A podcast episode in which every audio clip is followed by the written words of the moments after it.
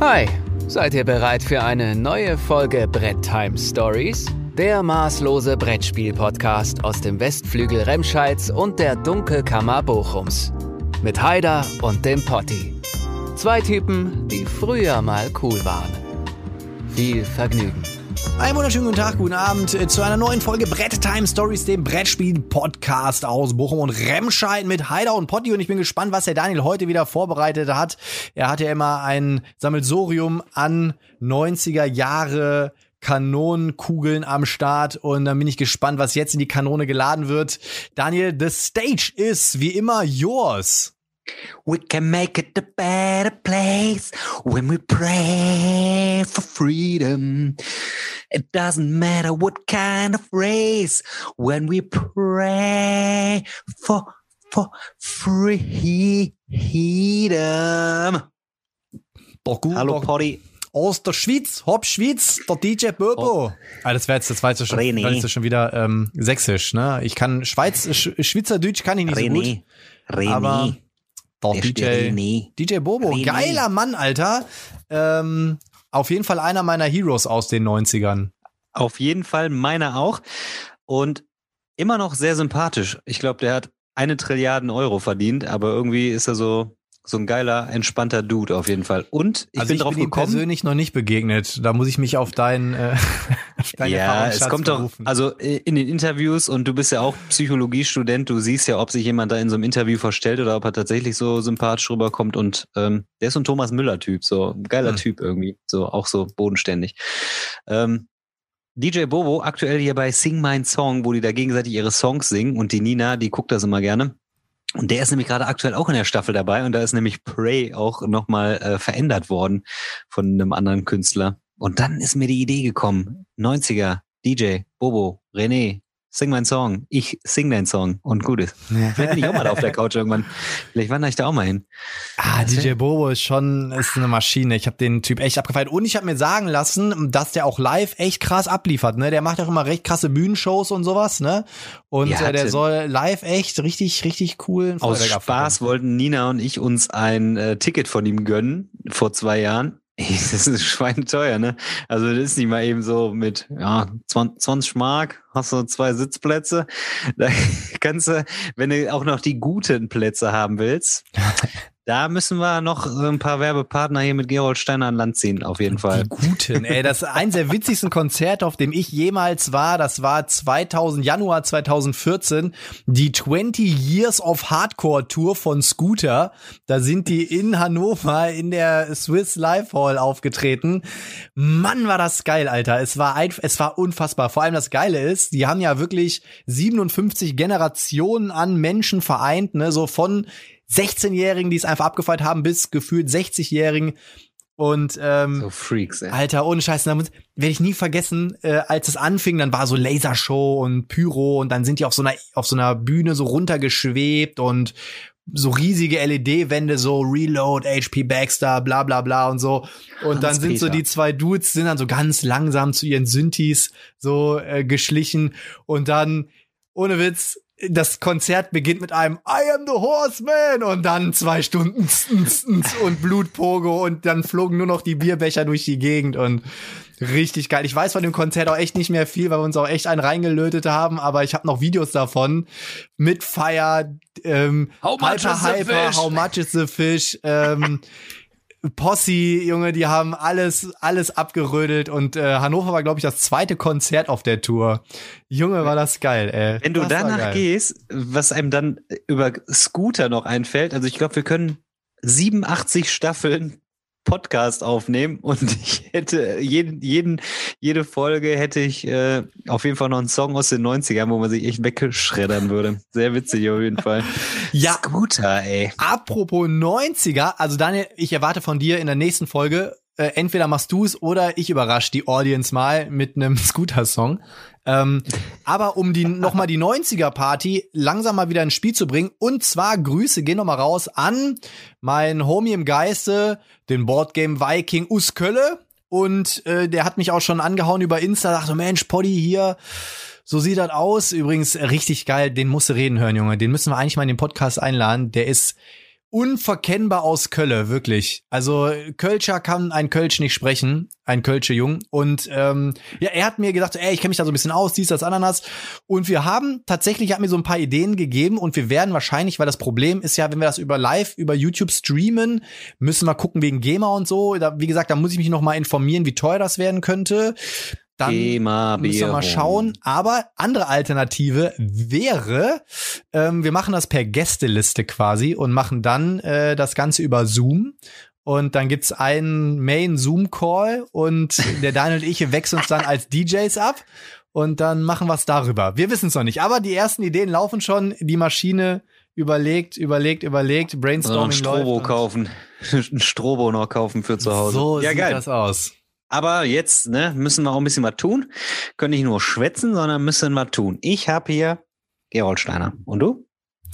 Ich habe äh, immer noch Klar. Na, na klar. Übrigens, Ja, nee, ich muss ja immer klar. einwerfen, der Daniel drückt nur so auf die Tube, weil der Daniel gerade eben nämlich hier mal ein bisschen später gekommen ist. Und ich will nicht sagen, warum. Ich, ich will nicht sagen, was der Grund war, warum der Daniel zu gekommen ist. Das will auch, glaube ich, keiner wissen. Aber Grundsätzlich, tja, das- grundsätzlich hat sich alles heute im, am Tag ein bisschen weiter nach hinten verschoben. Und wir haben Sinne später zu. Abend gegessen, ja. im wahrsten Sinne des Wortes hat sich alles heute nach hinten verschoben und äh, das lasse ich an der Stelle so stehen. Das, das Spannende bei solchen- da. Genau, das Spannende bei solchen Aussagen ist, jetzt raten die Leute. Ich bin gespannt, was, was in den Kommentaren steht, warum der Daniel zu spät gekommen ist. Schreibt's mal in die Kommentare. Hey Leute, schreibt's mal in die Schreibt mal in die Kommentare. Kommentare, warum ist der Daniel zu spät gekommen? Dann, Getränk der Folge haben wir schon gehabt. Was kommt als nächstes? Ich habe mehrere. Ich habe übrigens noch eine Ah. kleine Empfehlung. Kriegt man immer für einen schmalen Taler, habe ich einen Potti schon geheim äh, geinfluenzt. Äh, ich bin kein Französ, aber Naut oder Not oder no Not gegen Elend, ich weiß es nicht. Ähm, kriegt man ab und zu im Discounter. Französisches Destillat. Und ähm, ja, der äh, schmeckt eigentlich ganz lecker. Also ist nicht so teuer und hat so ein bisschen so auch so kräuterig, kräut, kräuterige Nuancen. Schmeckt auf jeden Fall gut mit ohne Gurke. Da haben die äh, gehst du mit Strohhalm schon wieder da, haben die? Ja, sicher. Ich, ich mag den Strohhalm. Amateur. Ich mag ja, den ich war doch mit im Chat gestern. Ich weiß, äh, du hast dich noch mit irgendwem darum unterhalten, dass er mir die Gin-Lizenz entziehen soll. Das ist eine Katastrophe. Übrigens, Daniel, wir haben immer noch nicht unser Jay. Vorhaben umgesetzt, dass wir ähm, den Brettheim Stories Gin mal destillieren. Wir haben ja beide so einen Gin. ich habe doch, ich habe doch Weihnachten ein Destillat, der steht da oben sogar noch, aber noch nicht zusammen. Haben wir noch nicht zusammen gemacht. Müssen wir machen? Können und wir dann, mal. Und dann verlosen wir davon mal zwei. Die Können, können wir Stories. Marke. Können wir mal Marke. Okay, ich komme zum Recap und da, der Recap, da muss ich tatsächlich ein bisschen ausholen, weil die letzte Folge war ja letzten Endes, wir haben nur gesprochen, nur gesprochen über die BGG Golden Geeks, über den, wie hieß es noch? Ge, Go, Goi, Game, Gotti. Gotti. Dem Gotti. Gotti. Was heißt denn Gotti? Game of the Year. So, jetzt hätte ich fast auch einen Zungenbrecher gehabt. Ähm, ja, und haben das so ein bisschen ähm, ausklamüsert und ähm, ja, das Ende, ich meine, das Ende der Bewertung war letzten Endes, dass wir bei einigen Sachen d'accord waren, einige Sachen waren ähm, letztlich überraschend und ähm, wo wir äh, noch Zweifel und Bedenken hatten und da haben wir eigentlich auch den äh, Aha-Moment gehabt, dass Marvel Champions auf Englisch schon so lange äh, im Geschäft ist und auf Deutsch jetzt erst rauskommen gekommen ist, dass es da quasi in dem Ranking nicht aufgetaucht ist und wir darüber ein bisschen verwundert waren, beziehungsweise du. Ähm, und äh, man, ja, das heißt, es existiert tatsächlich ja dann auch immer so eine leichte Verschiebung ähm, an Spielen, die auf dem deutschen Markt sind und Spiele, die schon auf Englisch auf dem Markt sind. Ähm, das ist manchmal dann auch gerade so in aus, bei ausländischen Preisen nicht so ganz signifikant sich widerspiegelt, was wir in Deutschland gerade vielleicht eventuell spielen oder was gerade so brandaktuell ist. Ne? Meistens kommen die ist so Spiele ja so hier eine- immer ein bisschen später, ne? Also Je nachdem, genau, je nach Verlagen, Autoren ne? dann, genau. Ja, und dann ähm, hattest du eine ganz spannende Folge ähm, mit äh, ein paar Mädels zu Gast und hast da quasi so, ja, sa- sagt man das Gender-Problem? Es ist ja kein Problem, aber Aber das war äh, ja das, über so Stereotypen. aber das war ja Podcast, ne? Das also nicht, nicht Podcast, das war ja der Pod Talk. Das war ja losgelöst vom Podcast im Prinzip, ne? Ja, ja, aber ich sage ja, das ist ja eigentlich war ja die Woche trotzdem tatsächlich relativ äh, viel los an der Stelle, so dass man da auf dem Kanal noch mal irgendwie reinschnuppern kann. Dann haben wir uns letzte Woche ja sogar selber gesehen, wir beide, Aug in Aug, und haben dann äh, auch ein kleines Playtesting war es ja nicht, ist ja, ist ja schon auf dem Markt und aber haben äh, ein kleines Probespiel für Street Fighter gemacht. Das war richtig geil, hat mir richtig gut gefallen. Und ähm, ich fieber jetzt auf jeden Fall dem Mortal Kombat Kickstarter entgegen. Und äh, ich glaube, die Kampagne wird ähm, deutlich besser als die Kickstarter-Kampagne von Street Fighter, also besser im Sinne von, äh, da, da läuft es wahrscheinlich ohne so viele Komplikationen, wo die Leute es eigentlich recht schlecht bewertet haben, nur wegen des Ablaufes und nicht wegen des Gameplays. Äh, denn das war eigentlich war spaßig, ne? Wir hatten beide Spaß. Ich find's cool. Ich hab's ja, also ich habe glaube ich schon zwei, drei Partien habe ich jetzt schon hinter mir und äh, ich bin ja jetzt am Wochenende beim Don. Das erste, was von ihm kam, bringst du das bitte mit?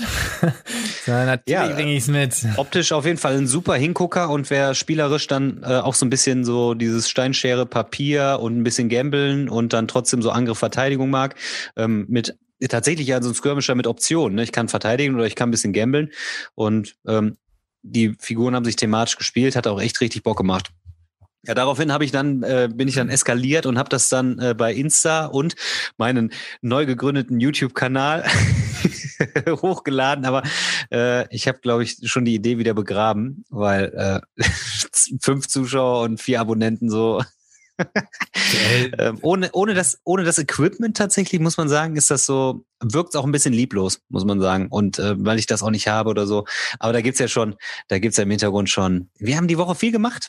Gibt's ja, ja im Hintergrund schon noch einige Ideen und äh, aber dazu dann irgendwann mal in naher Zukunft was. Ja, und, äh, und das sind so die Sachen, die mich werden der Daniel und ich äh, die Arbeit ein wenig intensivieren an der einen oder anderen kleinen Stelle. Hoffentlich hört die Nina jetzt nicht mal ausnahmsweise nochmal den Podcast. ja, wir hatten, also wir hatten jetzt tatsächlich, und vielleicht kann man das ja sonst sogar noch, dann, dann schließe ich auch ab mit dem, mit dem Recap, denn diese Woche war irgendwie relativ viel äh, um den Podcast herum und um ähm, um Brettspiele herum. Ähm, wir hatten auch überlegt, ob wir so ein kurzes Live-Format in, bei Instagram äh, starten, was wirklich dann nur so sich auf ein Spiel bezieht und äh, ganz, ganz kurz irgendwie nur eingeschaltet wird. Ähm, ja, eine Zusammenarbeit, so in dem Sinne, ja, dass ich dir mal ein bisschen, äh, ja, Material, Rohmaterial zuschuster und du das aufhübschst, damit das auch äh, sehenswert ist. Ähm, also da ist jetzt noch äh, nichts final entschieden. Ne? Wir verhandeln noch mit dem FC Bayern.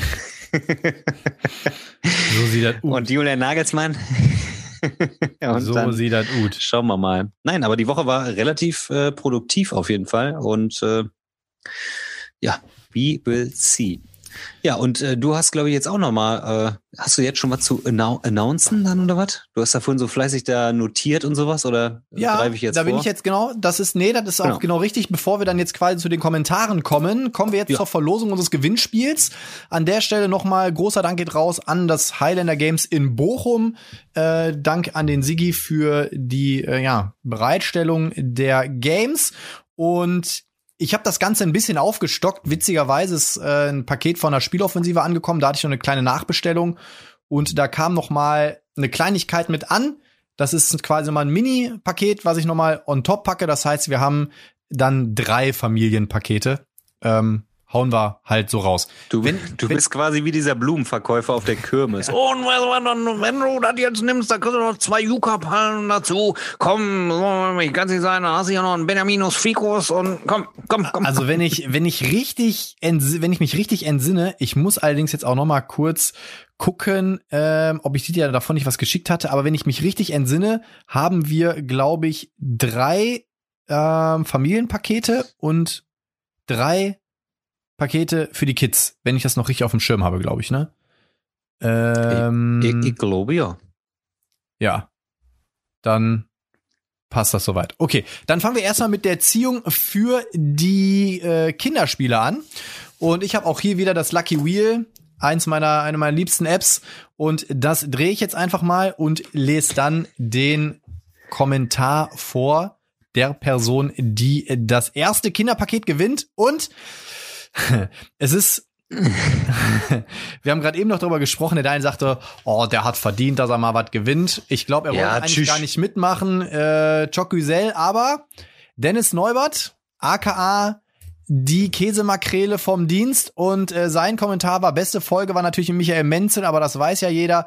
Paket ist scheißegal, ich schätze an euch sehr, dass ihr euch überhaupt mit mir abgebt. Das ist sehr sympathisch und ihr seid sehr liebevoll und zärtlich. Dennis Neubert, für dich das erste Paket von dir. Das Gute ist, du wohnst nicht weit weg. Du kannst die natürlich selber abholen oder auch nicht. Da müssen wir halt Der mal will schauen. aber bei sein. Da will, Aber- ich, will ich aber bei sein. Ja, oder ich, wir wollten eh, der Dennis hat mich letztens angehauen, hatte, boah, Potti, Alter, ey, ich hab schon wieder so Bock auf Dark Souls, Mann.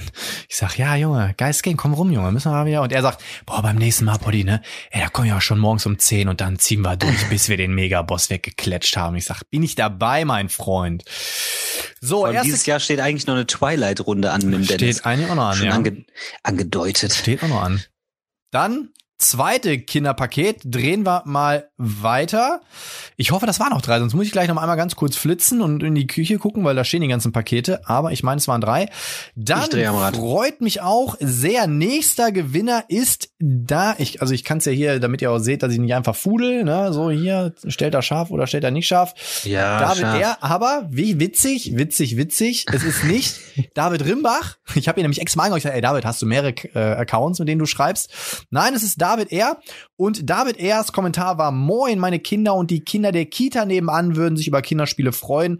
Von den Folgen fand ich Sandy genial und ich wundere mich immer noch, dass die nicht von allen Spiele-Nerds geschaut wird. Ähm, ganz wichtig nochmal für alle, die jetzt gewinnen, schickt mir per E-Mail eure Adresse, dann geht das Paket umgehend natürlich raus. Ich weiß, es gibt manche Leute, die handeln das ein bisschen anders, da muss man dann vier, fünf Wochen auf sein Paket warten, aber ich äh, versuche das Ganze immer sehr zeitnah zu machen. So, jetzt muss ich noch mal eine kleine Adaption hier äh, machen und dann drehen wir noch für das letzte Paket.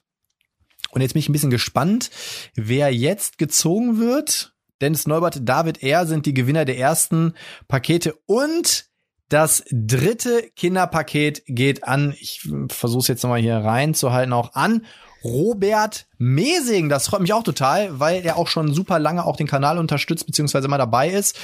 Und Kommentar von Robert war gerne Kinderspiel, beste Folge, uh, die Feuerland-Folge durch den Informationsgehalt, Jamie Steckmeier-Folge wegen bester Gast, der Messe-Livestream, weil Ach, daran erinnert sich der Potti sowieso nicht mehr. Warum ich Hm. euch schätze? Nee, gebauchpinselt habt ihr euch selbst genug, ihr YouTube-Loser.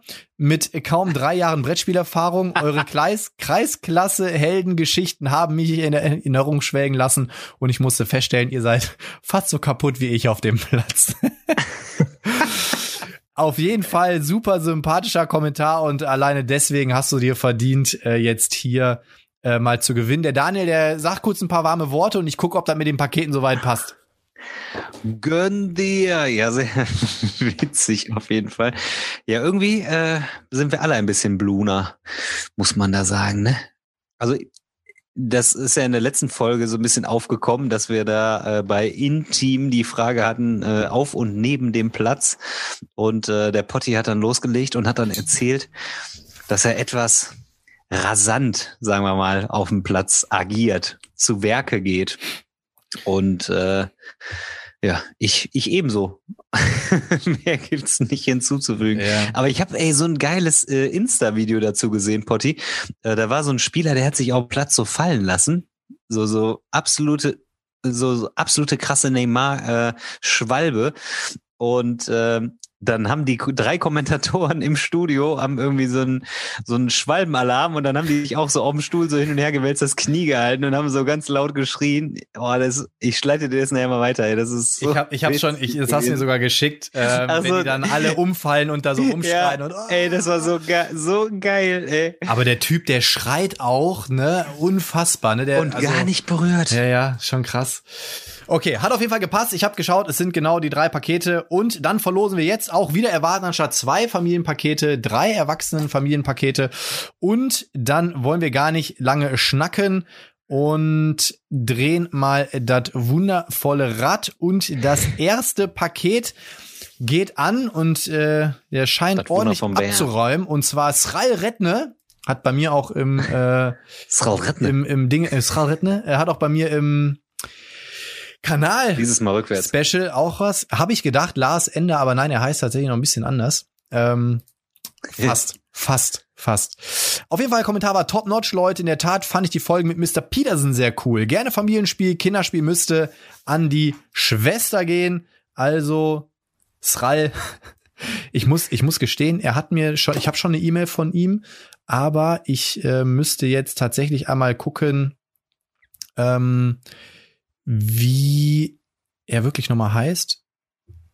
Mache ich wann anders. So, dann das zweite Familienpaket, drehen wir das Ganze mal. Also, ne, wie gesagt, ihr seht hier, das Ding dreht hier die ganze Zeit.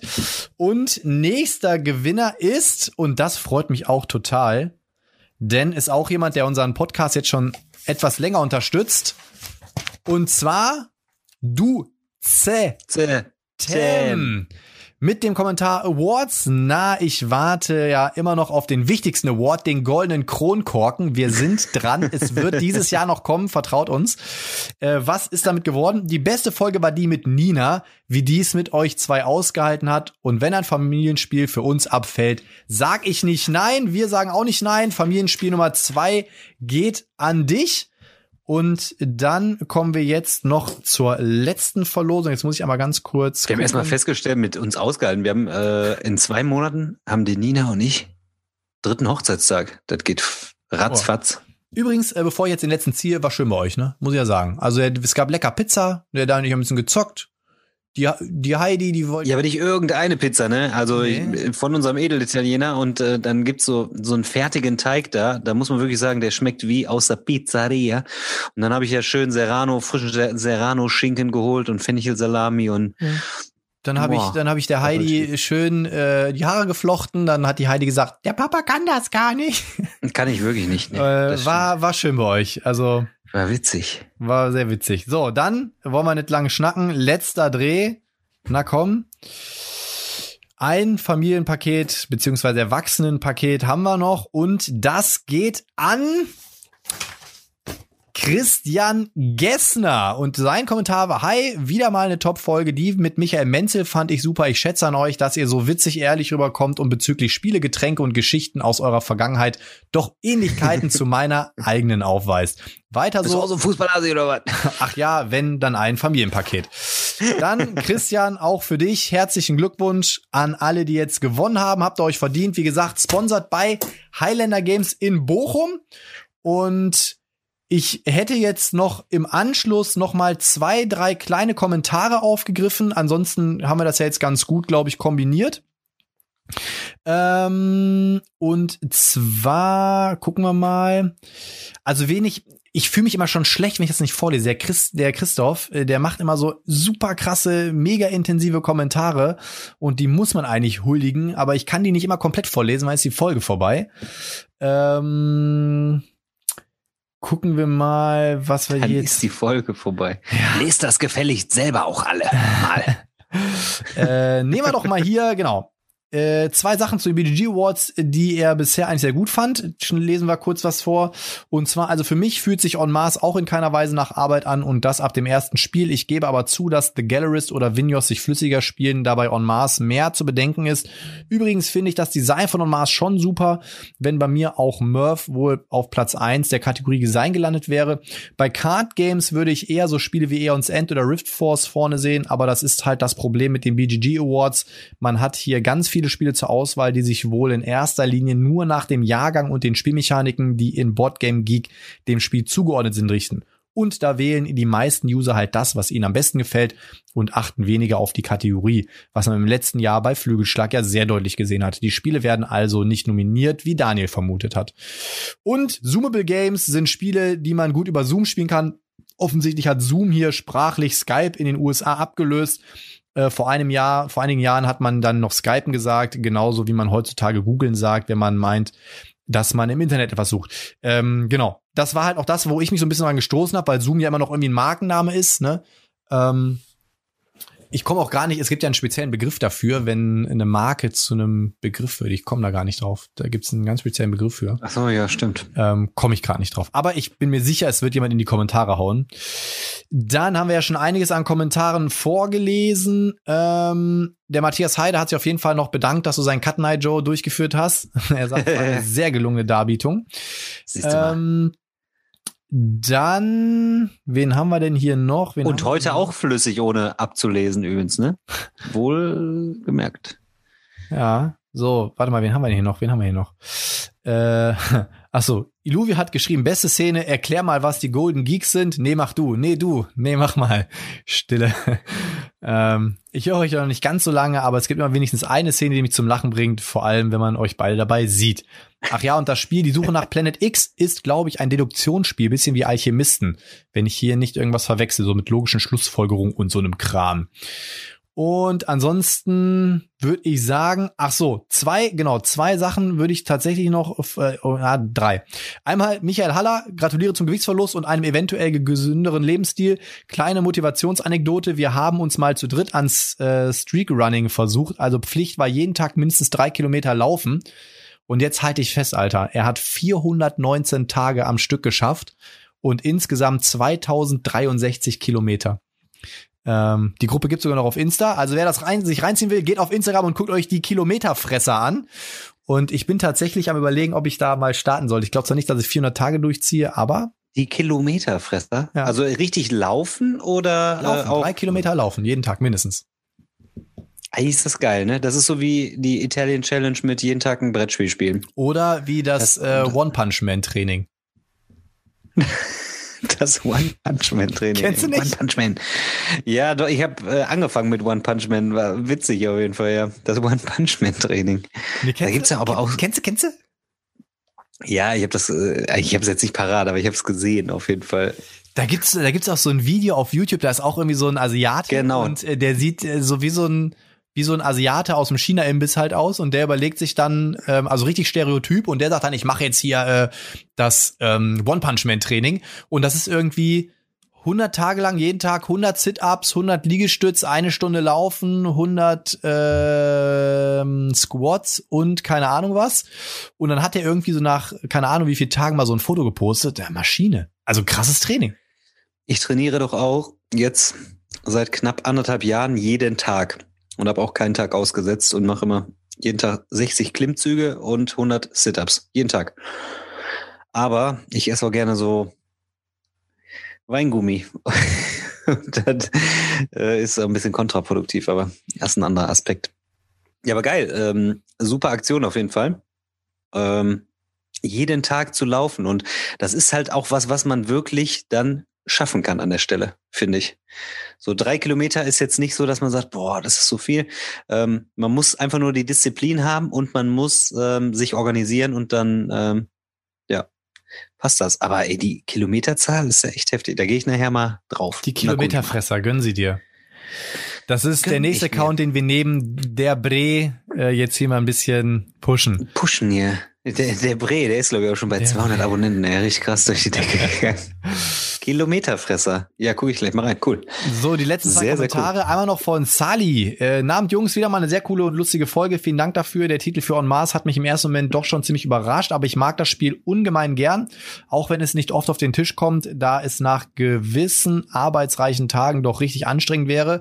Jedoch ist es einfach so gut, dass die wenigen Tage, an denen die Gruppe und ich die benötigte Hirnkapazität noch haben, richtig bockt. Zum thematischen Game würde mir spontan Anachrony einfallen, denn auch wenn es ein Euro ist, kommt das Thema hier so richtig gut durch, finde ich. Ach, und zur gewünschten Aufklärung in eigener Sache. Bin männlich und der Name kommt aus dem Türkischen wie meine Eltern. Und bei der Party wäre ich auch dabei. Wünsche euch allen ein schönes Wochenende. Sadi, danke für die Aufklärung. Ich finde, ich habe mit Daniel, wir haben halt, als die Folge vorbei war, auch gesagt, eigentlich ist es immer total unangenehm, sowas zu fragen.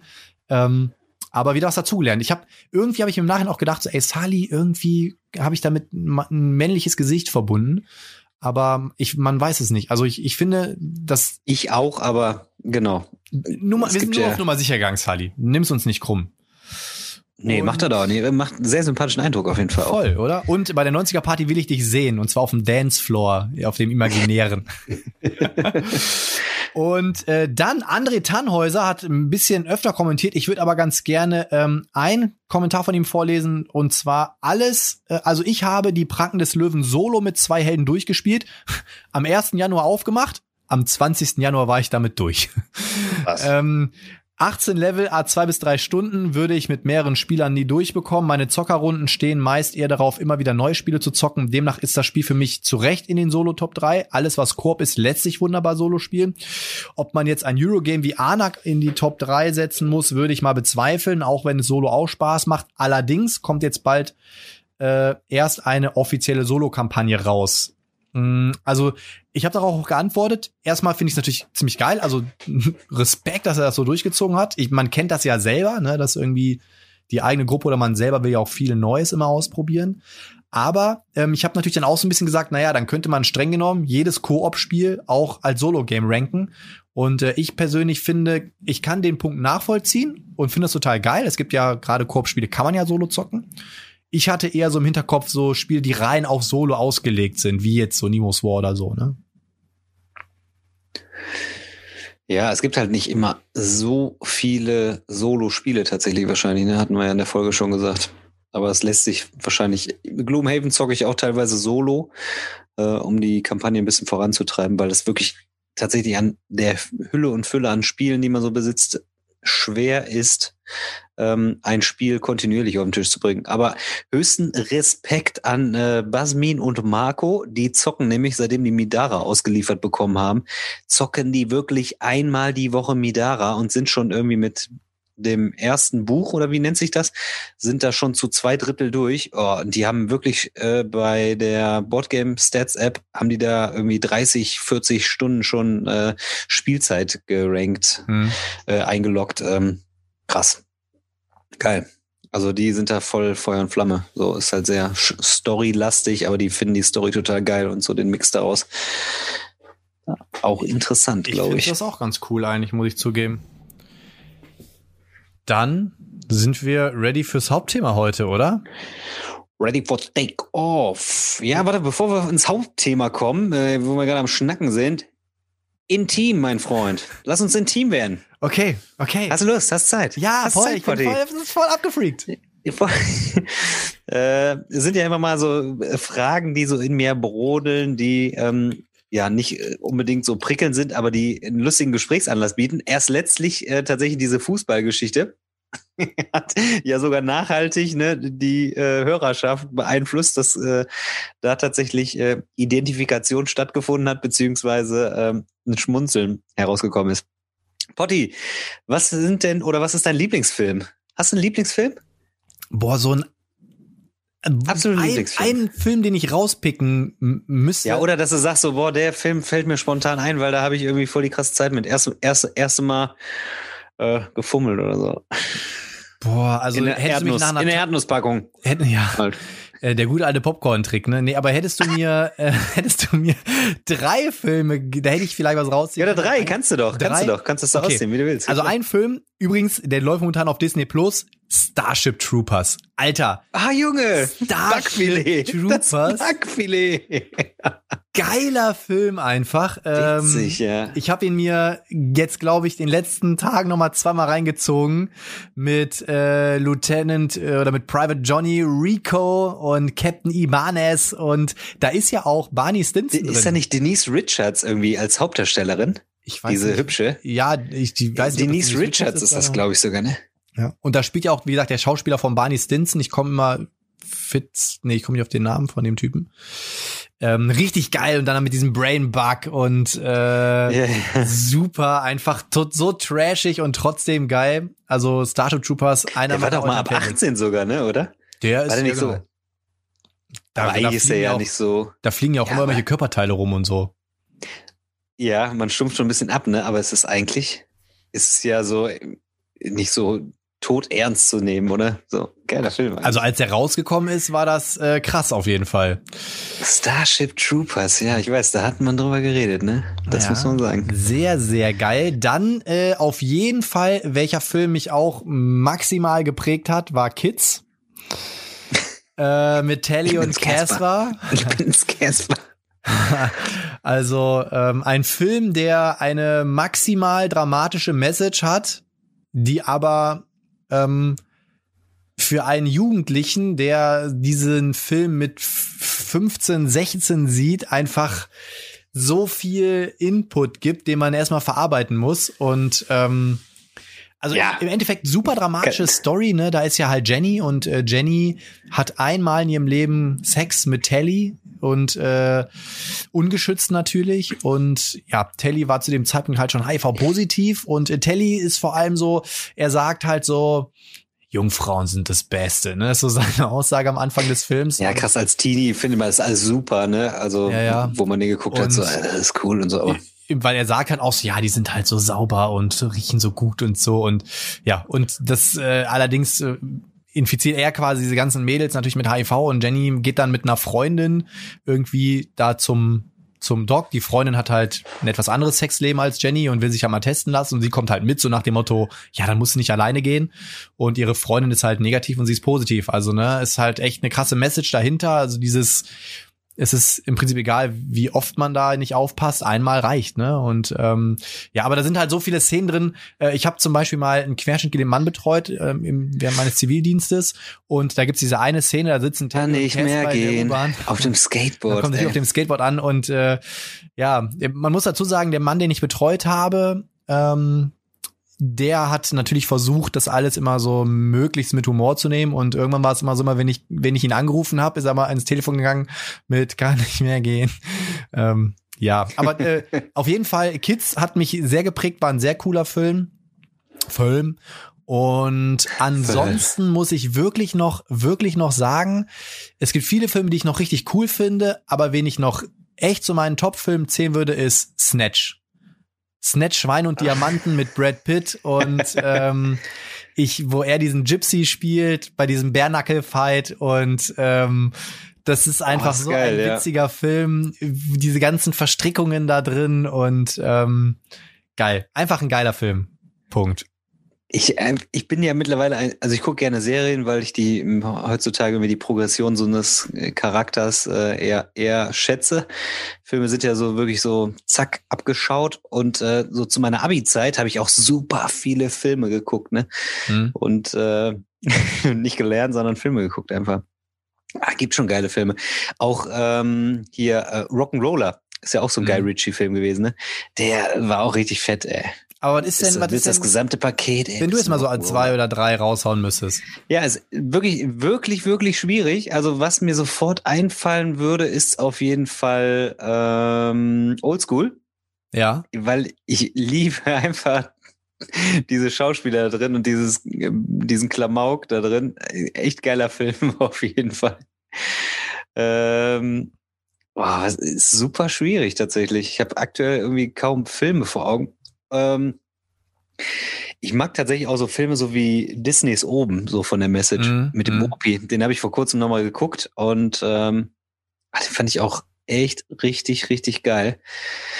Und äh, boah, was mich, was hat mich denn so geprägt? So, was ich früher super krass und oft geguckt habe, war halt Menace to Society. War irgendwie so das Oh. Pendant zu Kids so zeitgleich. Ähm, das war auch so ein krasser Film. Der hat mich in der Jugend begleitet. Den hat man auch super oft geguckt, ne? Und eigentlich auch so ein bisschen, bisschen ist gut. Also auch so eine krasse dramatische Story dahinter. Mhm. Aber man selber hat es so, so mit dem Coolness-Faktor geguckt und gesagt, ey, mega fetter Film, ey. Oder die Killerhand oder so. Kennst du solche Filme noch? So, solche Oder Filme fand ich jetzt ziemlich geil. am Glockenweil. Ich habe auch vor äh, gestern noch habe ich Dangerous Minds geguckt. Mm. Was für ein Hast ein Bild geschickt. Auch super gut. guter Film. Mit Michelle Pfeiffer, ja. Ja. ey, unfassbar guter Film, muss man wirklich sagen. Also müsste ich jetzt tatsächlich, ich schreibe zwar die Fragen dann auf, aber ich versuche dann auch selber nicht in dem Moment so drüber nachzudenken, weil ich dann auch äh, im Prinzip mit dir spontan sein will.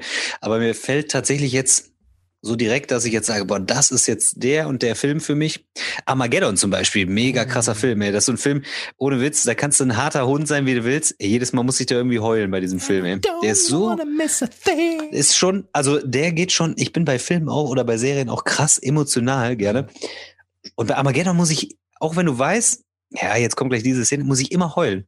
Das ist krass, auch, also das sind so, so Filme, wo ich jetzt sage, die haben immer so einen Moment, was einen so anspricht, wo man sagt, heftig irgendwie, das berührt einen so irgendwie so krass. So auch mit Filmmusik und mit dem ganzen Verlauf und so einfach, boah, Ameritrash quasi. Oder mir Geil. würde jetzt auch noch äh, Fight Club würde mir jetzt auch noch einfallen. Boah, Ähm, super. Ja, guck mal, jetzt wo du dann, wo du Ah. ins Rollen kommst, ja, Fight Club war auch stark. Da gibt's übrigens, äh, möchte ich ganz gern noch mal announcen. Und zwar, ähm, jetzt muss ich mal ganz kurz noch mal gucken, wie der heißt. Und zwar gibt es einen neuen Podcast.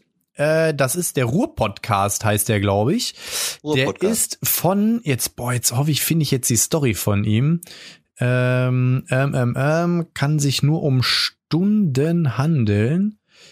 Oder Ach. From Dust Till Dawn. Das war auch so ein, Oh, das war auch ein übertriebenster Film, so. Weltklasse. Oder da, ganz früher fand ich auch ähm, Heat mit Val Kilmer und so, boah, und äh, Robert De Niro. Hier, jo. ja gut, Scarface und so diese ganzen Dinger. Und zwar Teile alles. Revier der Podcast. Und die haben tatsächlich jetzt auch in ihren ersten Folgen, es hat so, sind also ein paar Dudes äh, aus dem Pod, die sich halt über so ein paar Sachen unterhalten. Und die haben tatsächlich in ihren ersten Folgen auch teilweise so äh, über Kinofilme und sowas geredet. Das fand ich ganz cool. Also hört mal rein. Ja, das ist ja jetzt immer so, dieses Intim, diese Kategorie ist ja so ein bisschen fernab vom, vom Brettspiel, aber ich glaube, das ist zwischendurch, wenn man uns jetzt ein Jahr hört, vielleicht schon, ist ja auch mal interessant, ein bisschen ähm, auch abseits noch zu hören. Ja, so krasse Filme habe ich früher, äh, also hier Heat äh, fand ich mega geil, das war auch so ein krasser Film. Und dann gibt's immer mal wieder so, ja, so Filme so mit äh, Michael Douglas und so, die fand ich auch immer alle geil irgendwie. Oder Der Rosenkrieg mit Michael Douglas. Boah, diesen Film habe ich geliebt, ey. Das war auch so ein krasses Teil. Naja, auf jeden Fall, Frage 2, Potti, äh, ist ähnlich, nur mit Liedern. Und zwar Songs mit Erinnerungspotenzial. Da kannst du auch von mir, das nennst du ein Songs oder nennst du zwei. Erinnerungspotenzial. Hast du, hast du einen Song mit Erinnerungspotenzial, wo du sagst, ey, wenn ich das Lied höre, ne, da denke ich direkt hier 1986. Ähm, also es gibt ein, es gibt einen äh, Song auf jeden Fall und zwar der heißt ähm, äh, warte, jetzt muss ich mal mal kurz überlegen. Ich, den Text habe ich im Kopf und die Melodie. I died in your arms tonight. I just Ähm, died in your genau. arms tonight. und zwar, das war so meine Zeit, da war ich so, ich glaube, 16, 17, 18, die ersten Male so richtig verknallt und so. Und dann lag ich da, äh, kann ich mir an einen Abend, den war mein bester Kumpel damals da. Wir waren irgendwie am Abend ein bisschen was trinken und er hat bei mir gepennt und dann hatte ich so eine Schlafcouch. Er hat auf seiner Schlafcouch gelegen, ich auf meinem Bett, wir haben so ein bisschen abgehangen. Und dann lief das Lied so und er hat irgendwie seine Mädel geschrieben. Ich habe dann irgendwie so eine Mädel geschrieben, die ich ganz toll fand. Und ähm, ja, I Died in Your Arms Tonight, äh, Weltklasse. Dann auf jeden Fall ähm, Conga von Gloria Estefan. Es, es, es, denn das Lied, ich war, als ich so noch nicht volljährig war, sind wir ganz gern mal ähm, ins Rheinwerk gefahren zum Feiern. Das ist ja so Krefeld-Duisburg da die Grenze. Und äh, da gab's dann immer so einen großen, so eine große Halle, wo auch so viel Ro- Pop 90er und so 80er lief. Und äh, da war dann immer Gloria Estefan und dann habe ich da immer die Sohlen äh, heiß werden lassen. Und ähm, zu guter Letzt würde ich ganz gerne noch von Ascha Yeah einschmeißen.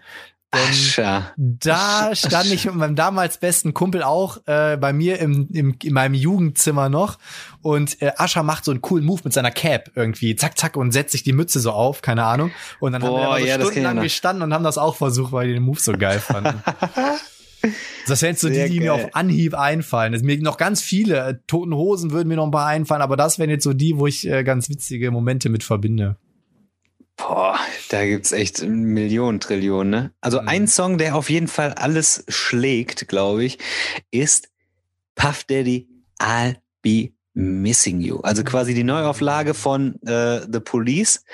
Ähm, Wegen Biggie, Das- weil er da war ich- gestorben ist. Ja, da war ich 14 und ähm, da war ich im Sommerurlaub mit meinen Eltern auf Korfu. Und da war äh, so eine, ja, so eine äh, Wasserski, so eine Plattform, so mit, mit ähm, ähm, Paragliding und sowas. Und da bin ich immer hin, hatte die CD dabei im Urlaub und dann war ich da quasi in diesen Ferien und das war so geil, war ich vier Wochen da und äh, dann habe ich mich da angefreundet mit dem Verleihertypen und immer wenn ich dann morgens, meine Eltern so immer, immer Jahre später noch erzählt, wenn der Dani aufgestanden war im Urlaub, da wussten wir Bescheid, da hat er den ganzen Strand beschallt hier mit Abi, mit diesem Puff Daddy Lied da. Abi Missy, wir wussten die gar nicht, mit diesem Puff Daddy Lied. Und wenn er aufgestanden war, 10 Uhr, dann ging das Lied an, da wussten wir, der Dani, der ist auf, der ist da. Das war auch immer so geil, ey. Und das war so ein, das war so ein unvergesslicher Sommer irgendwie. So richtig geil. Erste, gro erste große Liebe, Freundin, eigentlich alles. Boah. War Mein das nicht auch die Zeit, da kam von ihm doch auch Satisfy You. Satisfy You habe ich nämlich richtig abgefeiert. Das Lied, das war, das war nicht auch richtig geil. Und äh, wenn du jetzt sagst Sommer, ähm, oh, wie hieß es nochmal? Underground Project. Wie hieß es nochmal? Wie hieß das Lied nochmal?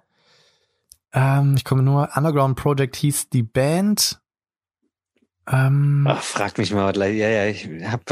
Oh, ich also Underground Project ist mir ein Begriff. Abgekratzt, deswegen kann ich auch gar nicht. Verrückt. Ja, gibt halt, gibt halt eine ganze, ganze, ganze Menge. Mm. Ja, und dann abschließend habe ich ähm, und ist nicht vielleicht in die Vergangenheit, sondern ähm, Urlaubsziel, Reiseziel.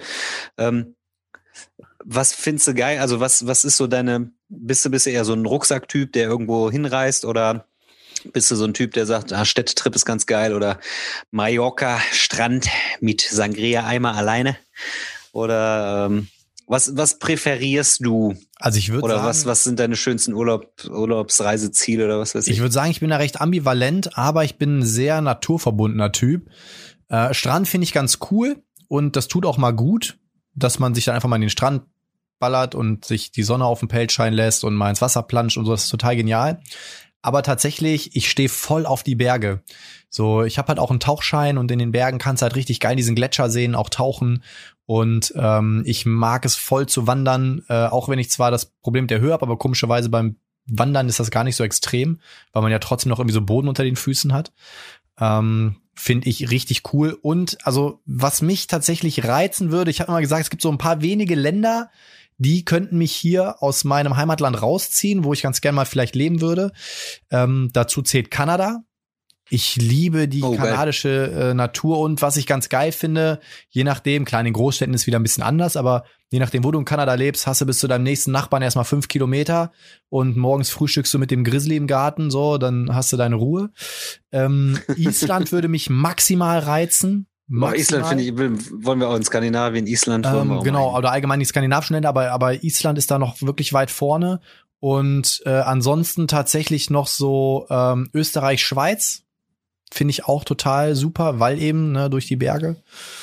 Ähm, das wären so, könnte ich mir, könnte ich mir echt vorstellen. Aber wie gesagt, also ich äh, wehre mich jetzt nicht um Urlaub. Ne? Also wenn der Urlaub jetzt nach Spanien ans Meer ist, ist, ist auch cool. Ne? Aber ähm, Kroatien kann ich auch sehr empfehlen. Also Kroatien fand ich total toll.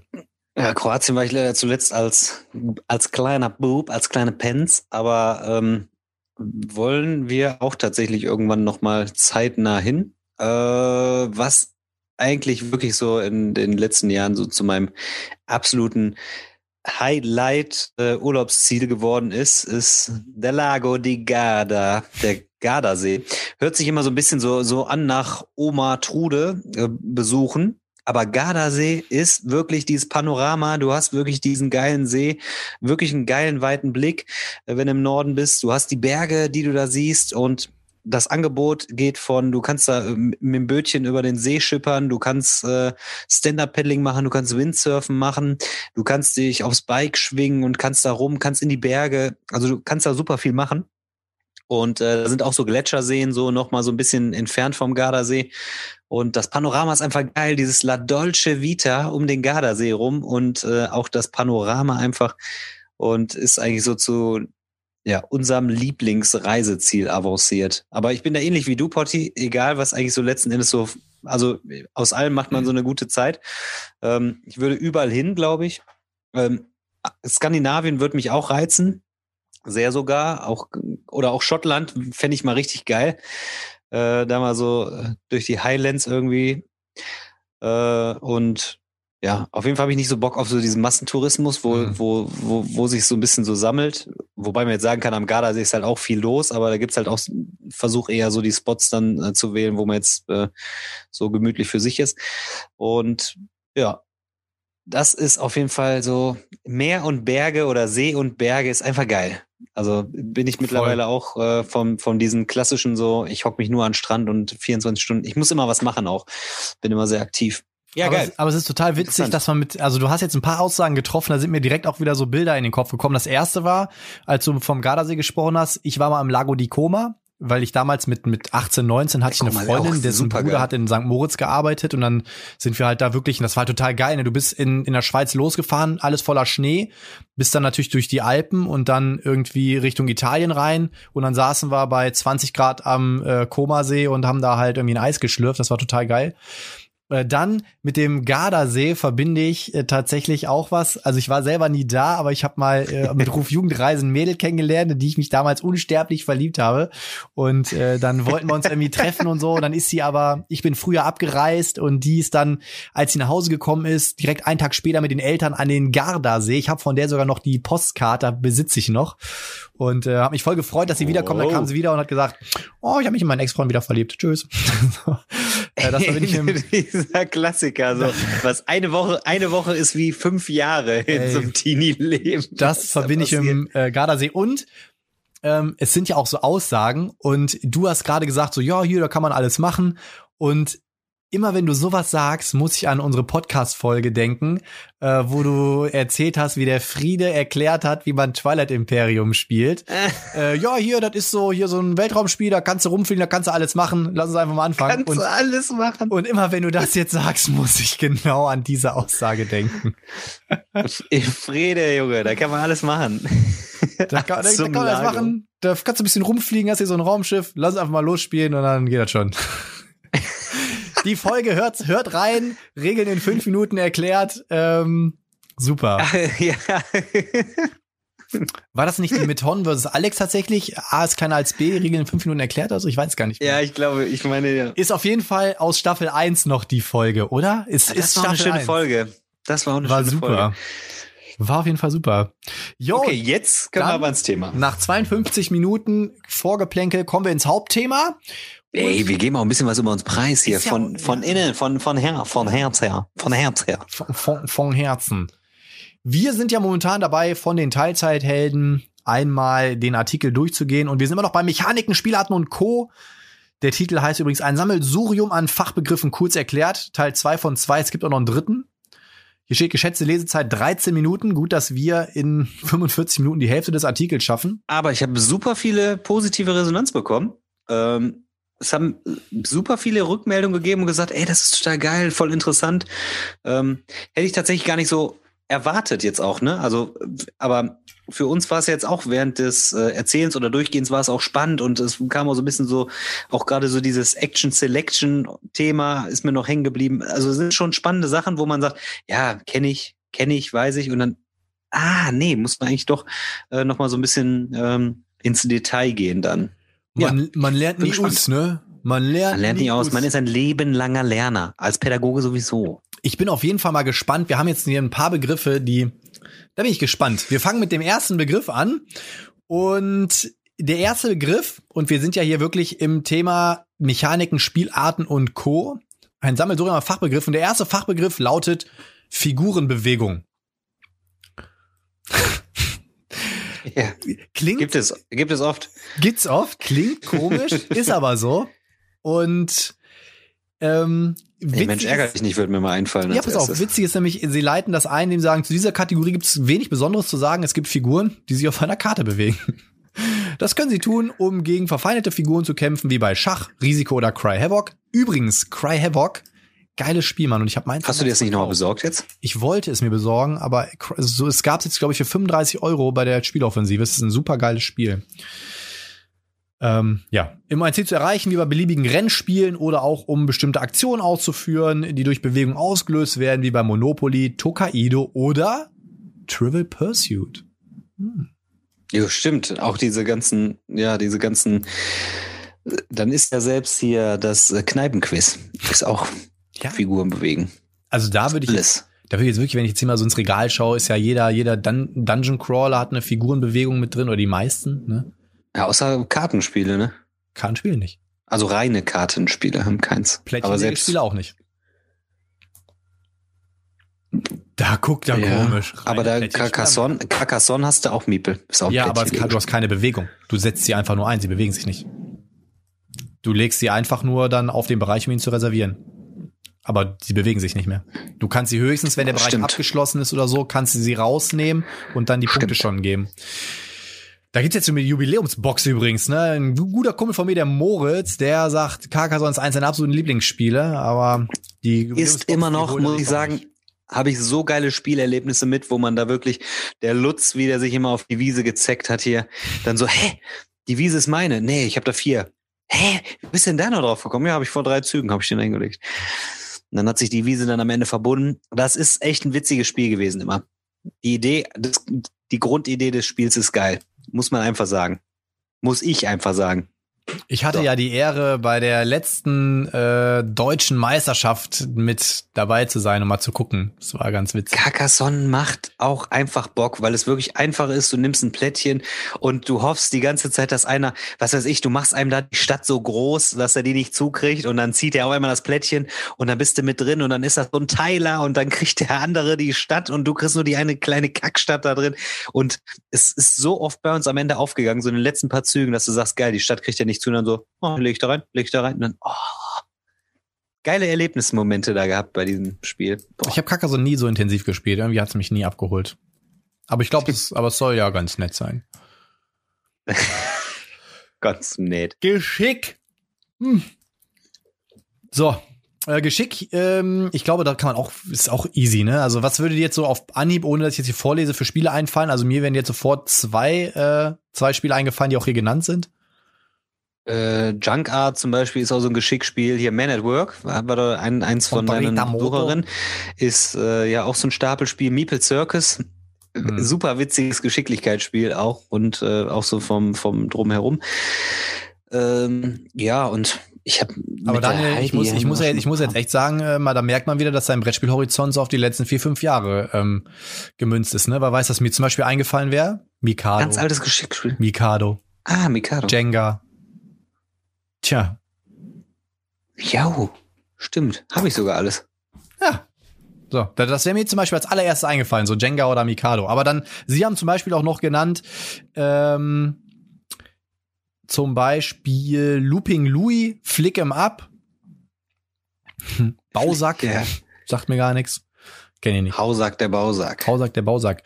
Talo gibt's ja auch, dieses Spiel. Das ist auch so mit Holzstapeln und so. Das, aber ist, das ist auch mehr älter als vier Jahre. Ist auch ein Geschicklichkeitsspiel. Geschicklichkeitsspiele sind aber auch nicht mein, mein Genre, muss ich sagen. Ich sehe Tokyo Highway, ist das auch ein Geschicklichkeitsspiel, ne? Dieses Kann sein. Tokyo Highway oder so wie Kann das? sein, ja. Meeple Circus. Ja, oder hier so Schnipp, sind Schnippspiele nicht auch Geschicklichkeitsspiele in dem Sinne? Wenn ich da irgendwie was so, da muss ich ja geschickt die Sachen da wegschnippen. Würde ich nicht sagen. Also äh, Geschicklichkeit definieren Sie tatsächlich so mit, ich muss was stapeln oder ich muss ganz vorsichtig zu Werke gehen oder was? Also hier, Sie haben halt gesagt. Ähm, ist denn Dungeon Fighter statt, zum Beispiel? Ist das auch Geschicklichkeit? Verstand, äh, ja, das, das gilt, glaube ich, unter Dexterity Games, ja. Äh, Geschick, äh, statt nur den Verstand zu fordern, wie viele Spiele benötigen Geschickspiele auch eine Menge Fingerspitzengefühl. Ja, dann könnten, ja doch, wohl, doch klar, hier steht ja Flick im Up, klar, sind Schnippspiele dann auch. Na, siehste, siehste. Klar. klar. Dann gleich Gleichzeitigkeit.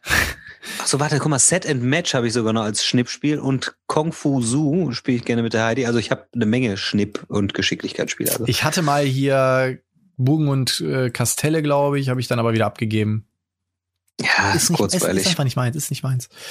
Ja, Gleichzeitigkeit. Was würde denn jetzt bei Gleichzeitigkeit einfallen? Ja, wenn man seine Züge halt simultan machen kann, ganz einfach. Ja. So. Ja, gibt halt ja.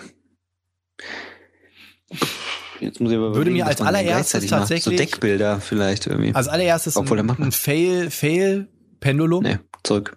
Pendulum. Pendulum zum Beispiel. Sie haben hier noch genannt zum Beispiel Race for the Galaxy. Ähm, stimmt, stimmt. Ne, weil man da gleichzeitig die Aktion auswählt. Ja, ja, und ja. dann meistens auch noch irgendwie in Echtzeit spielen verborgene Gebote bei Auktionen oder das gleichzeitige verdeckte Spielen von Karten bei Sechs nimmt oder Hornochsen sind ebenfalls Elemente der Gleichzeitigkeit. Hier mir würde auch dann zum Beispiel noch einfallen ähm, Space Alert und ein Spiel, was du ja jetzt gezeigt hast, wo ich auch direkt dran denken musste, Galaxy Trucker, wo man ja gleichzeitig quasi aufdeckt und da sein oh, Raumschiff ja. zusammenbaut. Super Spiel übrigens, ey. Ich wollte mir da immer mal Erweiterungen zu holen. Ich habe nur die Grundbox aber es ist ein super tolles Spiel. Also Galaxy. Ich habe super viele. Also ich habe bis auf die zweite große Erweiterung habe ich alles, auch so die anderen alternativen Raumschiffe und sowas. Ist echt witzig, macht auch echt Bock. Ja, macht echt Laune. Macht echt Laune. Dann Handel, Warenhandel, Aktienhandel. Ja, habe ich auch letztens noch vorgestellt. So Warenhandel, Aktien, Stockpile. Stockpile ist auch so ein bisschen, ähm, ja, was das anbelangt, so ein Underdog. Man denkt, ah, hört sich ein bisschen, äh, hört sich so ein bisschen, äh, trocken an, aber das ist eigentlich witzig mit dem Verhandeln. Du weißt, welche Aktie steigt und so. Und Warenhandel, das sind ja super viele. Das sind ja die ganzen Uven, Ro Uven, Uven, Uwe Rosenberg Spiele. Ne? Ich bin der Uwe, bin auch dabei. Ich bin sagst, ich tausche hier, ich tau, ich tausche hier ein. Oder ähm, Clans of Caledonia ähm, war auch so ein Waren, haben sie auch genannt, ja war nämlich so ein Warenhandelsspiel. Das war eigentlich geil mit diesem Markttableau. Das war eigentlich ganz cool, aber irgendwie musste ich feststellen, ist das nicht so ganz so meine Art von Spiel. Und dann habe ich das irgendwann verkauft. Aber das war ganz interessant auch. Und Warenhandel, du kannst selbst bei Glenmore kannst du auch Warenhandel machen, dann äh, gibst du das ja, aus so bisschen, und dann holst ja, du das da so. Also, und so, ja. Genau, haben haben eigentlich auch schon solche Sachen drin. Also im Prinzip, und das haben sie auch geschrieben, gibt es ja zwei verschiedene Möglichkeiten. Das eine ist eben, dass die Spieler untereinander handeln. Nehmen wir zum Beispiel mal Siedler von Twilight Imperium würde so auch gehen. Mm, jein, da handelst du ja maximal. Das ist auch Warenhandel. Ich nehme hier die Waren und ja, die, die ja, nee, das sind ja nur diese Güter. Das würde ich jetzt so, also könnte, ja, vielleicht im entferntesten Sinne, aber das ist jetzt kein, keine Kernmechanik des Spiels, meiner Meinung nach. Aber Siedler von nee, Katan zum Beispiel, ne? Dieses, jo. ich habe zwei Schaf, gib mir mal drei Leben. Definitiv. Oder halt zum anderen halt, dass man halt waren günstig kauft, um später durch eine Verarbeitung zu verkaufen. Ähm, ne? Zum Beispiel, was Sie genannt haben, Clans of Caledonia oder eben Age of Steam zum Beispiel. Guck mal, siehst du, habe ich auch mal was, auf mal was richtig genannt hier. Und eine besondere Art der gehandelten Waren stellen dabei Aktien dar, die man in vielen Spielen kaufen oder verkaufen kann und deren Besitz mitunter weitere Vorteile bietet, wie bei den Spielen der 18XX-Reihe oder heiß umstrittenes Spiel in letzter Zeit? Mombasa. Ja, okay. Mombasa. Mombasa. Ich überlege gerade, ob ich hier noch irgendwas habe, wo der Waren über den Tisch gehen. Also die Frage ist ja immer, das ist ja, ne, es gibt ja auch so Ressourcenmanagement, ne? Ich, mir mhm. zum Beispiel, ich habe direkt mal so auf Raccoon Tycoon geguckt, weil bei Raccoon Tycoon ist ja zumindest auch so, du deckst diese Karte oder du kannst eine Karte spielen, um die Warenpreise zu verändern. Und mhm. kannst dann aber auch Waren verkaufen und kaufen und sowas, ne? Also du hast, du kannst sie, glaube ich, ich weiß, ich bin mir gar nicht, gar nicht mehr ganz sicher, wie du an die Waren gelangst, aber du kannst sie auch dann zu unterschiedlichen Preisen wieder verkaufen. Und äh, da, das wäre jetzt auch so ein Ding. Und das Geld, was du dadurch ja erwirbst, das brauchst du ja dann später wieder in diesen Auktionen oder wenn du Gebäude baust oder sowas. Ne? Also da würde mir zum Beispiel Raccoon Tycoon auf jeden Fall auch noch einfallen, was zu diesem Warenhandel noch mit reinfällt. Äh, oder wo es auch eine, eine Teilmechanik ist, ist Jedo in Jedo kannst du ja, gibt's ja zwei Felder, wenn du die, wenn sich da zwei ja, Leute stimmt. treffen, können die auch untereinander dann ihre Waffen und äh, Ressourcen und so miteinander tauschen und handeln. Ähm, ja. Und, oh, Alter. Ist das bei Size auch überhaupt eigentlich? Ne. Da nimmst du nur die Waren, ja, aber ich glaube. Du kannst die auch, kannst du die nicht eintauschen? Nee, da kannst du gar nicht eintauschen. Hm, was ich jetzt, obwohl, nee, Container würde ich jetzt nicht sagen. Nee, also mir würde da bestimmt jetzt, wenn man jetzt ein bisschen tiefer reingeht, noch ganz, ganz viele einfallen, aber ich glaube, das reicht erstmal, äh, um da so ein bisschen aufzuklären. Dann haben wir als nächstes eigentlich eine spannende Kategorie, die aber meiner Meinung nach total häufig nicht gut umgesetzt wird. Legacy-Spiele. Legacy. Legacy ist tatsächlich oder wird als eine der jüngeren Kategorien halt ähm, gehandelt, weil ich glaube, die ersten Legacy Games ich würde mal sagen, Seafall war mit eins der ersten. Habe ich besessen und habe ich dann auch ganz schnell irgendwann mal wieder abgegeben. Und das war, glaube ich, mein erstes richtig teures Spiel. Habe ich damals 70 Euro für bezahlt und äh, ja, die Idee, das Artwork war schon geil, war auch von Rob Davio, ne? Ich glaube, ja. Die Idee war cool mit deinen Schiffen. Playhead Games. Erkundest du da irgendwie die, die See und rüstest dein Schiff so auf und so. Ne? Aber ist generell irgendwie nicht gut weggekommen, so an der Stelle, ne? Nee. Ja, ihr habt in letzter Zeit auch in der Gruppe oft darüber gesprochen, über Charterstone. Das fand ich damals so, so ein bisschen so die Sims-mäßig, das Artwork. Das wollte ich auch, wollte ich mir auf der Messe damals fast geholt haben.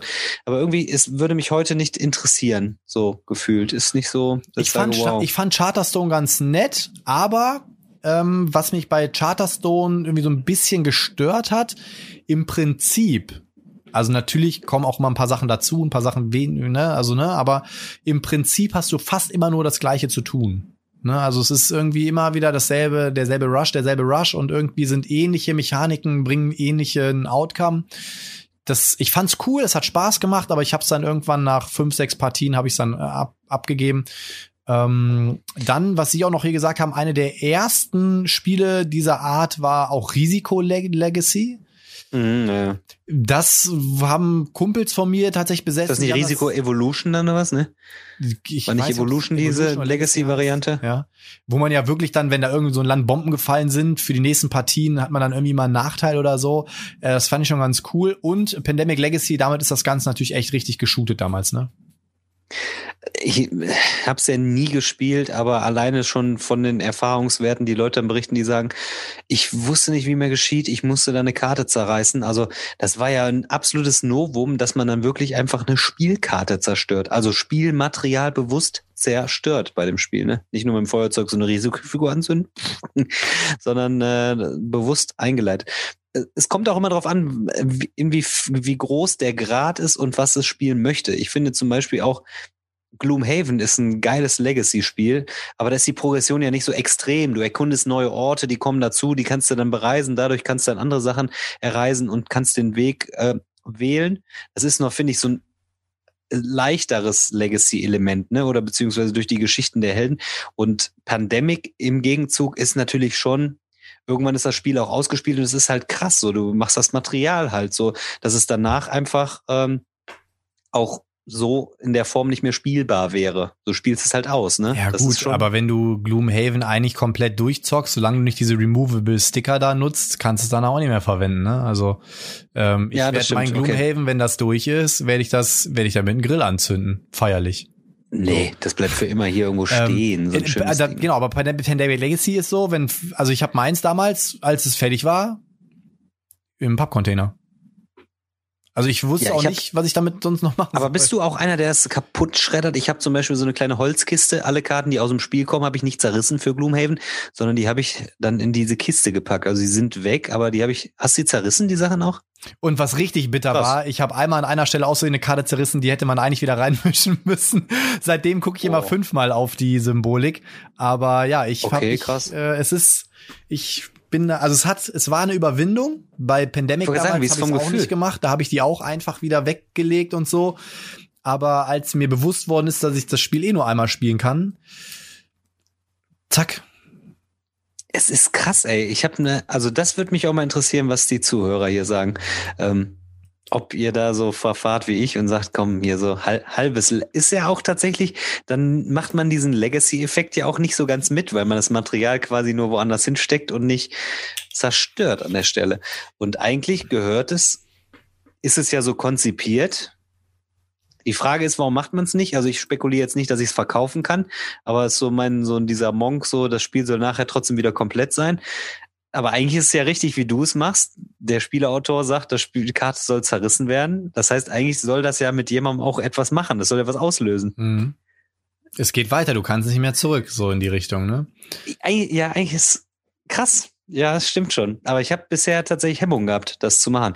Mag es auch an dem Preis des Spiels liegen, ne? wenn, du, wenn du 135 Euro für ein Gloomhaven zahlst, ob dich dann traust, so eine Karte zu zerreißen. Ähm, Aber da ist ja wieder spannend. Wir hatten ja schon mal das Thema, wie viel Euro kostet dich eine Partie? Und man kann ja bei Gloomhaven davon ausgehen, dass man am Ende von den 99 Szenarien wahrscheinlich so 70 spielt, bis man durch ist. 70, 75. Und jetzt rechne mal den Preis auf 75 Partien runter und dann ist es auch, also jedes Spiel, was du 75 Mal auf dem Tisch hast, sieht am Ende abgerockt aus. Da kannst du machen, was du willst. Es sei denn, du hast wirklich alles, also ne, Natürlich kann man oder eine Mutter hat eine. Figur eingesaugt. Ja, oder sowas. Aber ne, die sehen halt alle danach abgerockt aus. Und ich finde das gar nicht so schlimm, weil man muss ja mal überlegen, es kommt, also Gloomhaven, dieses Spiel wird nicht, bis ich es durchgespielt habe, wahrscheinlich ein paar Jahre begleitet haben, dann ist es okay, dann darf es auch gehen. Ne, so und dann werde ich Ja, mir wahrscheinlich, dann dann werde ich mir Frosthaven wahrscheinlich zulegen und dann bin ich wieder, ne? Und Ja. aber weißt du, worum es geht? Und zwar, es ist Platz. Man muss ja wirklich mal überlegen, äh, es nimmt ja auch Platz weg. Und ja, aber Potti, aber du, äh, du spielst eine es doch Karte nie zu wieder. zerreißen dann in dem, ich weiß es. Du spielst ja, es doch nie wieder. Wenn das Ding durchgespielt ist, steht es doch nur noch im Regal. Wozu? Um es anzugucken oder was? Um zu sagen, jo, hier das Spiel übrigens habe ich, oder können wir das spielen? Nee, ist Du schon kannst- durchgespielt. Na, aber du kannst ja rein theoretisch, obwohl dann brauchst du die Karten ja auch nicht alle, du kannst ja auch diese Szenarien selber kreieren. Kannst du auch so spielen, aber dann brauchst du die Karten halt nicht, ne, die ihr rausschmeißt. Aber Daniel, Ja. wie gesagt, es gibt noch ein Frosthaven und irgendwas in mir sagt mir, dass das Ding mindestens eine Trilogie werden wird. Also ich glaube, da wird auch nach Frosthaven wird bestimmt auch noch mal was kommen. Und ey, das kannst du in deinem Leben alles gar nicht spielen. Und wie gesagt, das ist so eine Riesenbox.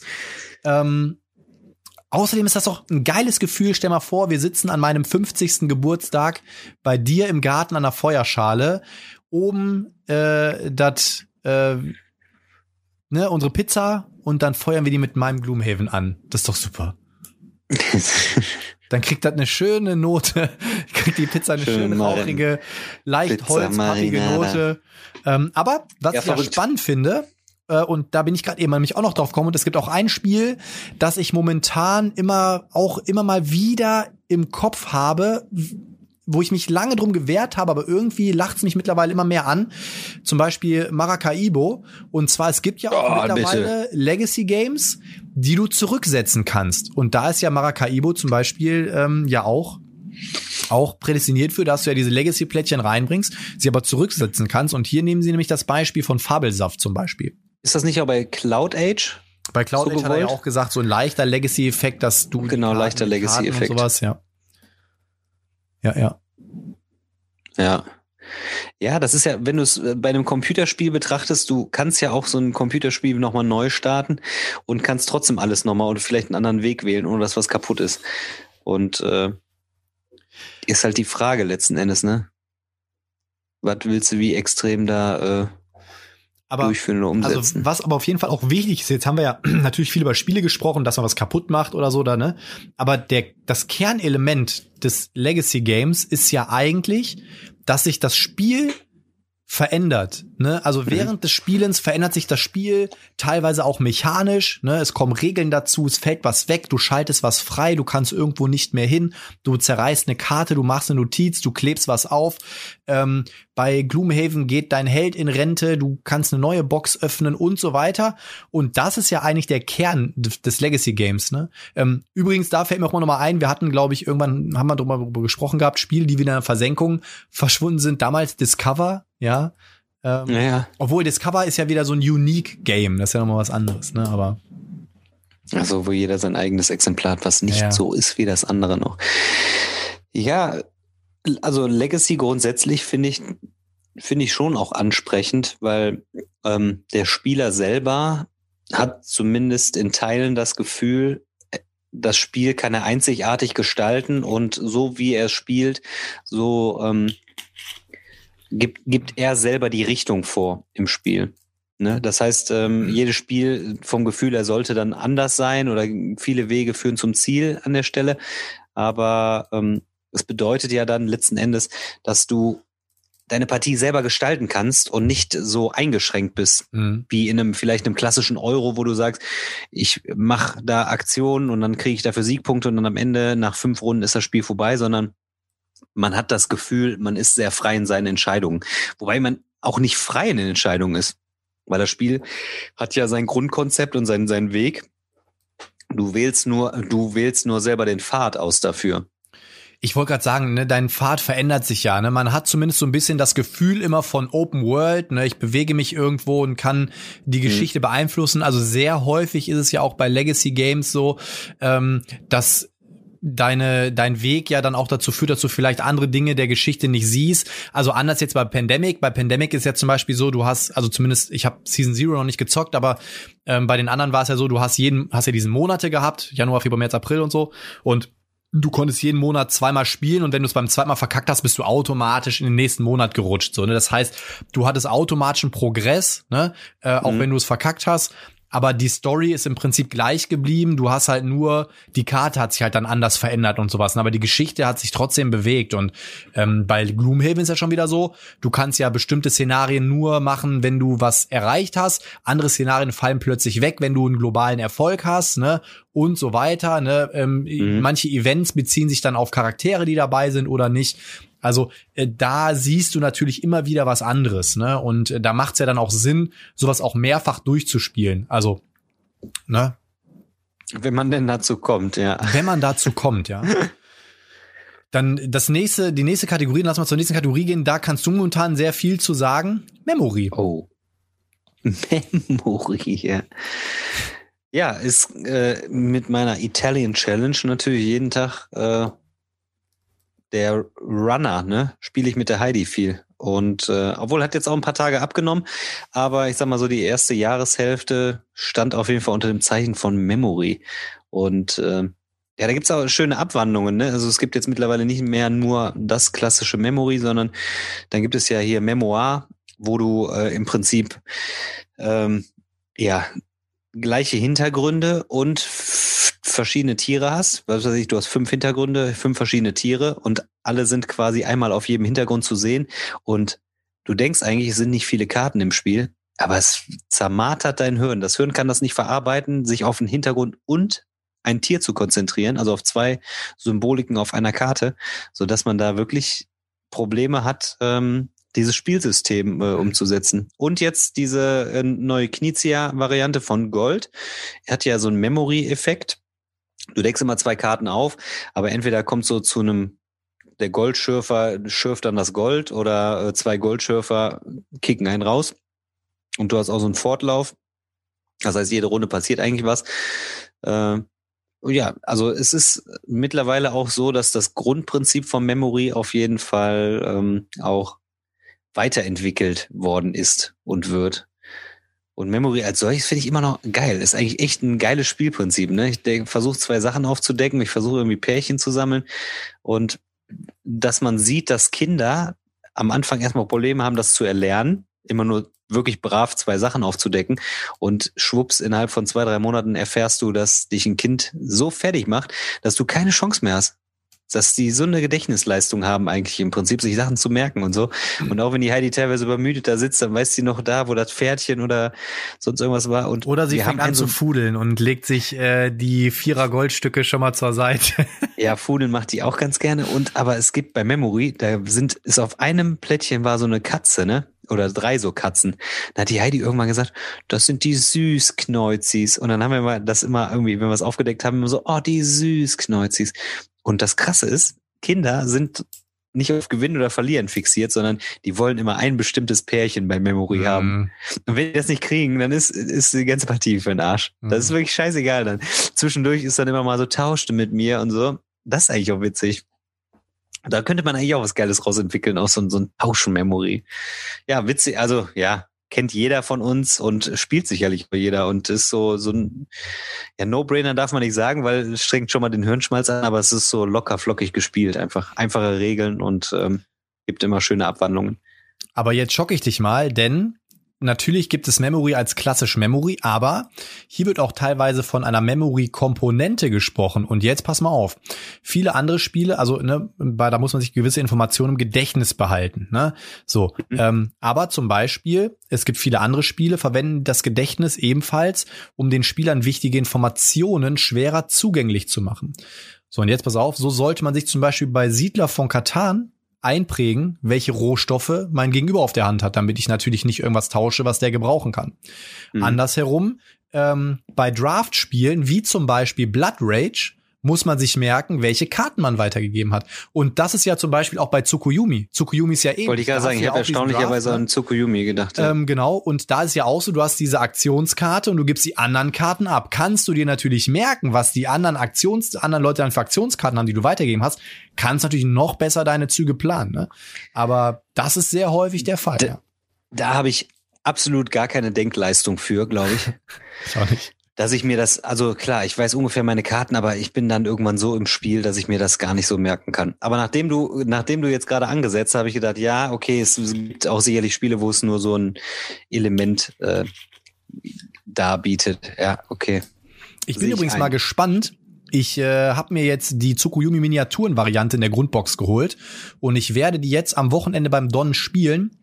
Hab auch die Regeln schon durchgelesen. Die Regeln, kleiner Spoiler, finde ich in der Miniaturenvariante besser. Sie sind eindeutiger geschrieben. Sie haben ein paar ähm, Dinge, die in der Grund in dem in der Grund-Standy-Version noch nicht richtig waren, meiner Meinung nach noch ein bisschen verbessert.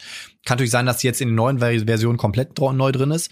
Und sie haben, glaube ich, mit der Mini-Version, was mich ein bisschen gesorgt hat, ich glaube, sie haben da ein paar Vorteile genutzt, aber Nicht zu viel spoilern, da will ich ein Video zu machen. Dann. Äh, sag, ja, dann sag mal, aber wenn wir jetzt gerade dabei sind, ähm, mhm. wie ist das bei den Minis denn gelöst ähm, mit den Werten? Sind die auf das, äh, auf dem, äh, auf dem Spielertableau nochmal also, aufgedruckt? Was ich zum Beispiel ganz cool, genau, also jeder kriegt eine Referenzkarte von jeder Fraktion, die drin ist, und dann hat man auf dieser Referenzkarte alle Werte. Lebenspunkte, Eroberungswert und äh, das andere war noch Stärke, Stärke, glaube ich, ja. Ich glaube, ja. Und dann, aber was ich total spannend fand, das haben sie total gut gelöst mit den Minis. Und zwar, im Grundspiel ist es ja mal so, wenn du dich in ein Feld rein bewegst, in dem gegnerische Einheiten sind und du bewegst dich wieder raus, dann musste man mhm. ja zählen, was haben die für eine Stärke, was haben die für Lebenspunkte und wenn du mindestens so viele Lebenspunkte hast, dann kannst du dich durchbewegen. Das haben mhm. sie jetzt anders gelöst und zwar es gibt drei verschiedene Base-Sorten. Kreis, Dreieck, Viereck. Kreis hat Stärke 1, ähm, äh, Kreis hat Stärke 2, Dreieck Stärke 1 und Viereck Stärke 4. Und dann rechnest du einfach die Stärken der Bases zusammen. Das heißt, du musst da noch nicht mal gucken, Ach, wie viele Lebenspunkte haben. So, du siehst einfach, okay, meine Bases haben jetzt Stärke so und so, die der anderen, da wird natürlich einzeln geguckt dann, die haben so und so und so. Und wenn das passt, kannst du dich durchbewegen. Das finde ich zum Beispiel cool gelöst. Also ich bin sehr ja, gespannt ja. drauf. Ich habe alles schon schön eingetütet, gesleeved, sortiert in Boxen und hatte eigentlich die Idee, boah, geil, ich pack mir so, hol mir so Deckboxen und pack dann in jede Deckbox passend zur Fraktion mit Farben, Karten, Token, alles rein. Allerdings sind die Deckboxen zu dick und dann steht die Schachtel ab. Also habe ich jetzt alle Deckboxen bei mir in die oh, Schublade oh. gesetzt. Naja. Oh, oh. Aber du brauchst am Wochenende sowieso nur Street Fighter. Ich, ich, hab, ich bin mal gespannt. Ich habe dem Don auch gesagt, der hat mir so eine kleine Liste geschickt und so. Und dann meine ich so, habe ich noch so ein paar Geschichten. Dann meine ich so zum Beispiel, ähm, wie sieht's, hast du Edge of Darkness? Und er so, ah nee, aber das gefällt mir bestimmt. Ich so, okay, bringe ich mit. der hat ja auch schon so Angst vor Street Fighter. Ähm, also ich bringe jetzt irgendwie so sechs, sieben Spiele mit. Kriegst ja aktuell, kriegst ja aktuell an jeder Ecke. Ja, für einen Schnabber, ne? Ähm, ganz, ganz ja. witzig auf jeden Fall. Also ich freue mich drauf. Wird ganz cool auf jeden Fall. Extra schon einen Termin für einen Corona-Test gemacht. Dann äh, Multiscorer, Punktesalat, Point Salad. Ähm, von einem Punktesalat oder Multiscorer spricht man, wenn es eine Vielzahl von Aspekten im Spiel gibt, die am Ende Siegpunkte verleihen. Ziel ist es für die Spieler dabei, diese Punkte möglichst effektiv zu kombinieren und nur in den seltensten Fällen kann man bei diesen Spielen gewinnen, wenn man sich auf nur einen Aspekt konzentriert. Sie haben als Beispiele genannt Puerto Rico, Pulsar und so ziemlich alle Spiele von Stefan Feld, unter anderem Bubu und Trajan. Wollte ich gerade sagen, aber sind Lacerdas nicht auch so prädestiniert, weil du kriegst auch für alles Punkte und du musst in jedem Bereich irgendwie auch ein bisschen was äh, generieren, sonst gewinnst du auch nicht. Das äh, wirkt auch so ein bisschen so wie so eine Weiterentwicklung. Wenn, wenn du jetzt Gallerist oder so nimmst, du kannst nicht nur auf der, auf dieser Auktionsleiste da Punkte machen, sondern du musst auch da wieder gucken, du musst einen Künstler entdecken, du musst das wieder machen. Es ist letztens, letztendlich ist es auch ein Sammelsurium an Punkten. Ist es nicht auch eine ähm, Punkteausschüttung bei diesen Euros ist, wo du sagst, boah, du kriegst eigentlich, das ist voll belohnt, du kriegst überall Punkte. Prager würde mir noch einfallen. Äh, würde ich auch sagen. Das ja. sind auch so Sachen. Du kannst zwischendurch Punkte machen, du kannst aber langfristig Punkte gegen, gegen Ende des Ziels machen. Also ist bei vielen Euros so ähm, eigentlich drin, ne? Boah, und Scheiße, weißt worauf ich wieder so hammerhart Bock habe. Ich gucke jetzt jedes Mal, wenn wir hier ähm, aufnehmen, sehe ich diese Schachtel Underwater Cities.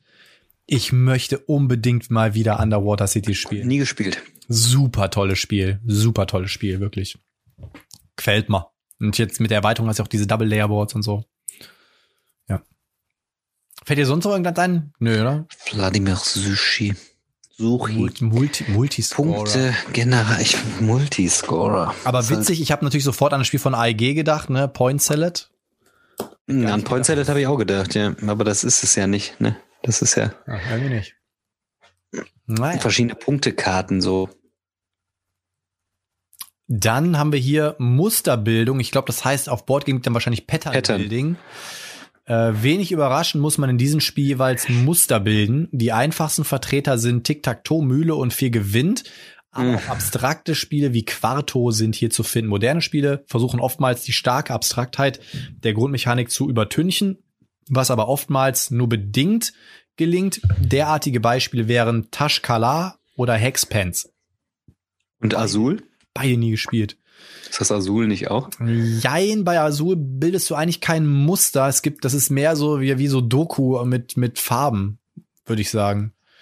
Ähm, weil du ja in jeder Reihe und jeder Spalte irgendwie jedes Muster, jede Farbe nur einmal haben darfst, ne? Aber würde ich jetzt nicht direkt dazu zählen, aber boah, Pattern Building ist, ist aber auch so ein Ding, würde, wüsste ich jetzt nicht, ob ich da irgendwas Wenn mir einer, einer ein Spiel nennt, dann kann ich sagen jo oder nee, aber ähm, würde jetzt nicht unbedingt von alleine darauf kommen, so.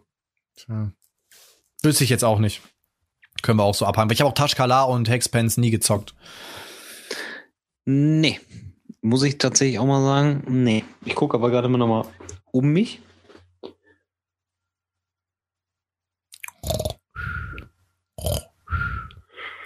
Nee. Nee, nee. Nee. Lass uns lieber mit dem nächsten weitermachen, da können wir nicht ein bisschen mehr zu erzählen. Pickup and Delivery. Wow. Ja. Was für ein Klassiker würde dir einfallen? Ist eigentlich nicht so meine Lieblingskategorie. Das Spiel mit der Fliegenkacke würde mir einfallen. Turn und Taxis. Das ist eigentlich so ein Klassiker. Dann gibt es Yukon Airwaves. Das hätte ich, das hätte mich Waves. ja Airwaves. Airwaves sind meine Lieblingskaugummis. Entschuldigung. Und ähm, das fällt mir auf jeden Fall ein. Und natürlich eins meiner absoluten Lieblings Digga, ist natürlich Xayah. Ist da auch so auf jeden Fall eine große Pick-up-and-Deliver-Komponente drin. Ähm, könnt, ist bei Twilight Imperium ist nicht auch Pick-up-and-Deliver mit drin? Nee. Wie komme ich denn gerade drauf? Das frage ich mich allerdings auch. Also was mir tatsächlich sofort eingefallen ist, war Firefly, Outer Rim, äh, Yukon Airways auf jeden Fall auch. Ähm, und dann ist die Frage, Sie haben zum Beispiel noch hier genannt auf Achse als Klassiker. Äh, klar, Ah, okay. weil wenn man sagt Yukon Airways, sagen ja viele. Spiel des Jahres auf 88. ne? Und Flashpoint zum Beispiel, ne, weil du irgendwie rein musst, musst die Leute retten, wieder rauslaufen. Ach, ja, ne? ja. Haben sie auch mit genannt. Das soll ganz witzig sein. Flashpoint ist cool, aber da, viele sagen halt, wenn damit einmal anfängst, da gibt's ja auch Millionen Erweiterungen, dann hast du halt auch direkt wieder so eine dicke Box. ähm, aber ansonsten, also Pickup and Deliver ist sehr, oder hier, ähm, Wasteland Delivery Express. Super cooles Game. Habe ich vor kurzem noch bei Sabrina Meeplove gesehen auf ihrem Insta-Channel. Super cool. Wasteland Delivery Express, das ist noch dieses Mad Max-Thema so. ja, ein bisschen. Pan Am, Pan Am ist ja auch so ein bisschen. Ist das ist Pan Am auch Pick-up-and-Deliver? Ich habe Pan Am nicht gespielt, kann ich dir nichts zu sagen. Kann ich dir nichts zu sagen. Ich hab's auch noch. Das ist eins meiner wenigen un unrepeelte. Unrepeelte Bilder. Ja, also das würde mir auf jeden Fall auch noch einfallen. Also im Prinzip ist halt immer, ne, man holt irgendwo was ab. Ich meine, wenn du ganz jetzt das Ganze minimal aufbrichst, hast du ja in vielen Spielen zumindest auch mal Teilkomponenten davon, wo wir bei dem Thema wären, dass man das gar nicht so ähm, mega krass splitten kann, ne? weil als Beispiel ist mir gerade so eingefallen, total bescheuert eigentlich, aber bei Bloodborne äh, gibt's auch so dann zum Beispiel mal eine Szene, wo du dann irgendwie da jemanden findest, dann musst du den mitnehmen, eskortieren, musst den woanders rausbringen das ist keine Kernmechanik des Spiels, aber es ist dann eine Mini-Komponente, die in einem Kapitel eines Szenarios oder einer Kampagne auftritt zum Beispiel. Ne? Also sehr häufig ist das ja auch in so in so Dungeon-Crawlern ja auch mal zumindest eine Teilkomponente, wo du dann was einsammeln musst, musst es irgendwo hinbringen und sowas. Ne? Ähm, Würde ich jetzt mal damit reinpacken. Ja, okay. Das, Ne? Das ist, das ist Ja. die Frage, ne? Aber wir haben das ja schon mal gehabt. Ist es, geht man so weit, dass man sagt, es ist eine Kernmechanik, dass man sagt, ey, das Spiel ist ein Pick-up-and-Deliver-Game, wo es nur darum geht, oder aber es ist eine Teilmechanik, dass es immer mit da drin ist, ne? hier ist ein, ach, guck mal hier. Ähm, Human Punishment, The Beginning. Ist doch auch Pick-up-and-Deliver. Da ist Pick-up-and-Deliver mit drin, ja, genau. Definitiv. Ist ja auch gar nicht, ist ja auch nicht so nebensächlich nur, sondern du musst ja quasi dann die Chips an einer bestimmten Stelle so ein bisschen Ja, so verdeckt irgendwo bringen. und dann bringst du und dann bringst du die ins Netzwerk. Also Ja. ist da schon auch ähm, dann vordergründig. Ja, ja, definitiv. Aber das, wie gesagt, das ist ja die Frage, ne? Also, ich glaube auch mittlerweile gibt es Spiele, die kannst du gar nicht mehr speziell einem Genre zuordnen. Die sind, das sind so Hybride, kann man sagen, ne? Mhm. Ähm, ja. Ja, das ist immer so, dass das ist immer so, dass wenn Leute sagen, du spielst ja so gerne, haben wir auch schon oft drüber gesprochen, du spielst ja so gerne Spiele, du kannst doch bestimmt mal, kannst du bestimmt mal ein Spiel entwickeln. Ja, dann denkst du, ja, ich würde am liebsten mehr gerne die die äh, Mechanik mit der Mechanik kombinieren und gibt's 100 pro schon. Das heißt also, es ist auch nicht mehr so, dass du sagst, boah, jetzt mixt du irgendwas zusammen und dann ist das einzigartig. Es gibt halt so viel einfach und so viel Gutes. Ja, auch hier hatte ich gerade so ein, so ein äh, Flashback, als du gesagt hast, mixen, muss ich an Arnold Schwarzenegger denken, wie er diesen Kühlschrank hochhebt. Mix it, baby. Kennst du dich noch dran erinnern, Alter? ja, der Typ, ey, ist einfach, ich feier ihn einfach. Mix it, baby. Super. Action. Ähm, Plättchenlegespiel. Wären wir beim Thema. Äh, bei Spielen dieser Gattung gestalten die Spieler aktiv durchlegen von verschiedenen Plättchen im Verlaufe des Spiels den Spielplan. Spiele wie Carcassonne, Euphrat und Tigris geschieht dies auf Sky, einem ne, gemeinsamen vier. Plan, während Spiele wie Bärenpark, Rajas of the Ganges, Schlösser des König Ludwig, Among the Stars jedem Spieler sein eigenes Spielfeld bieten, das dieser im Laufe des Spiels mit Plättchen oder Karten füllt. Ja, Glenmore haben wir gerade auch schon genannt. Glenmore, Glenmore. ist eigentlich auch, ist auch ein elegantes Spiel irgendwie. Das macht auch, macht auch tatsächlich Spaß. Dann wieder Galaxy Trucker. Flottille hat auch einen Plättchenlegemechanismus drin, als eine Mechanik, dass du da äh, tauchen gehst und dann die Plättchen da so anbaddelst. Plättchen, Plättchenlegemechanismus ist tatsächlich in, also finde ich, also es gibt ja Mechaniken, die sind gefühlt immer öfter vertreten und weniger. So Plättchenlegespiel hast du öfters mal drin. Zum Beispiel habe ich mir jetzt mal besorgt, ähm, Little Town ist auch so ein kleines Einsteiger-Worker-Placement von hoch und auch da hast du das aus dem Markt, du nimmst das Plättchen, du platzierst es irgendwo an deinem, äh, ne, und nachher lösen die dadurch auch wieder Aktionen aus, wenn du da was hinstellst. Also ähm, Plättchenlege Ja, oder Gods Love Dinosaurs von Panosaurus ist auch, ist echt cool und ist auch echt so ein kleiner Hirnzwirbler. Äh, Plättchenlegespiel, die Klinik könntest du da auch zu nennen, weil du musst wirklich da so dein, dein Kliniknetzwerk zusammenbauen und das auch in so einem 3D-Format. Und äh, das ist auch nicht so ganz ohne. Du musst halt die Räume über, in, also quasi in der 3D-Verbindung auch so zusammen äh, basteln. Und Escape Plan von Lacerda ist auch ein Plättchenlegespiel, weil du nämlich das Hm. Spielbrett von Runde zu Runde äh, gestaltest. Ich würde nicht sagen, dass es ein Plättchen-Legespiel ist, aber es ist eine Teilmechanik. Ne? Also Teilpla genau, Teilplacement ist gehört mit dazu.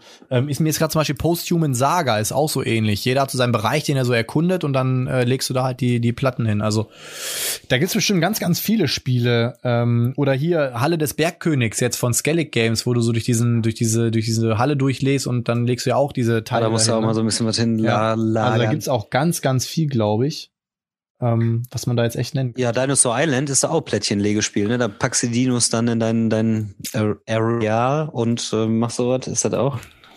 Entfernen würde ich Und Terraforming. Mars, Junge. Terraforming Mars. Plättchen. Da Plättchens, Ja, ja. da legst du der Plättchen. Also es Stimmt. gibt, Stimmt, stimmt. Ja. So, komm, äh, zwei, drei machen wir noch, dann sind wir durch. Äh, das nächste Ding ist tatsächlich ein, meiner Meinung nach eine recht umstrittene Mechanik, weil sie manchmal dafür sorgt, dass Leute sich herbe darüber aufregen, wenn sowas in einem Spiel vorkommt. Player Elimination. Player Elimination, ich glaube, das stört besonders die Hardcore-Euro-Gamer. Weil, äh, wenn du natürlich äh, Kacke baust, bist du aus dem Spiel raus und dann musst du da sitzen. Das ist ja ähm, also ich habe oftmals schon Spiele gesehen, wo es dann heißt, ja, und dann hat das Spiel noch Player Elimination und wenn du dann so nach einer Stunde draußen bist, das Spiel geht noch zwei Stunden, ja, ist natürlich dann blöd, aber ist auf jeden Fall eine Mechanik. Äh, also Sie sagen, ist keine Mechanik im engeren Sinne, sondern ein Element einiger Spiele. Man versteht darunter die Eigenschaft dieser Spiele, dass nicht alle Spieler bis zum Ende des Spiels an diesem teilnehmen. In konfliktlastigen Spielen wie zum Beispiel Risiko kommt es häufig vor, dass unterlegene Spieler seinen letzten Spielstand verliert und damit nicht weiterspielen kann.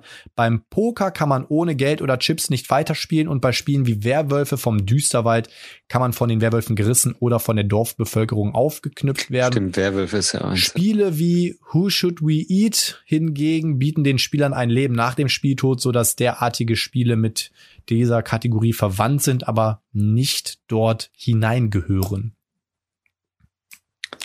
Ich überlege gerade, Das Player kann hart sein, ne? Ja, Twilight Imperium auch. Wenn du da, wenn, wenn du dich falsch aufstellst und deine Homebase zerfahren ist, dann hast du, dann bist du raus auch. Wenn man so wie Das heißt, Erik einfach zu natürlich nett ist und sagt so, ja komm hier, nimm mal hier die Planeten bei mir vor der Hütte, kannst du haben.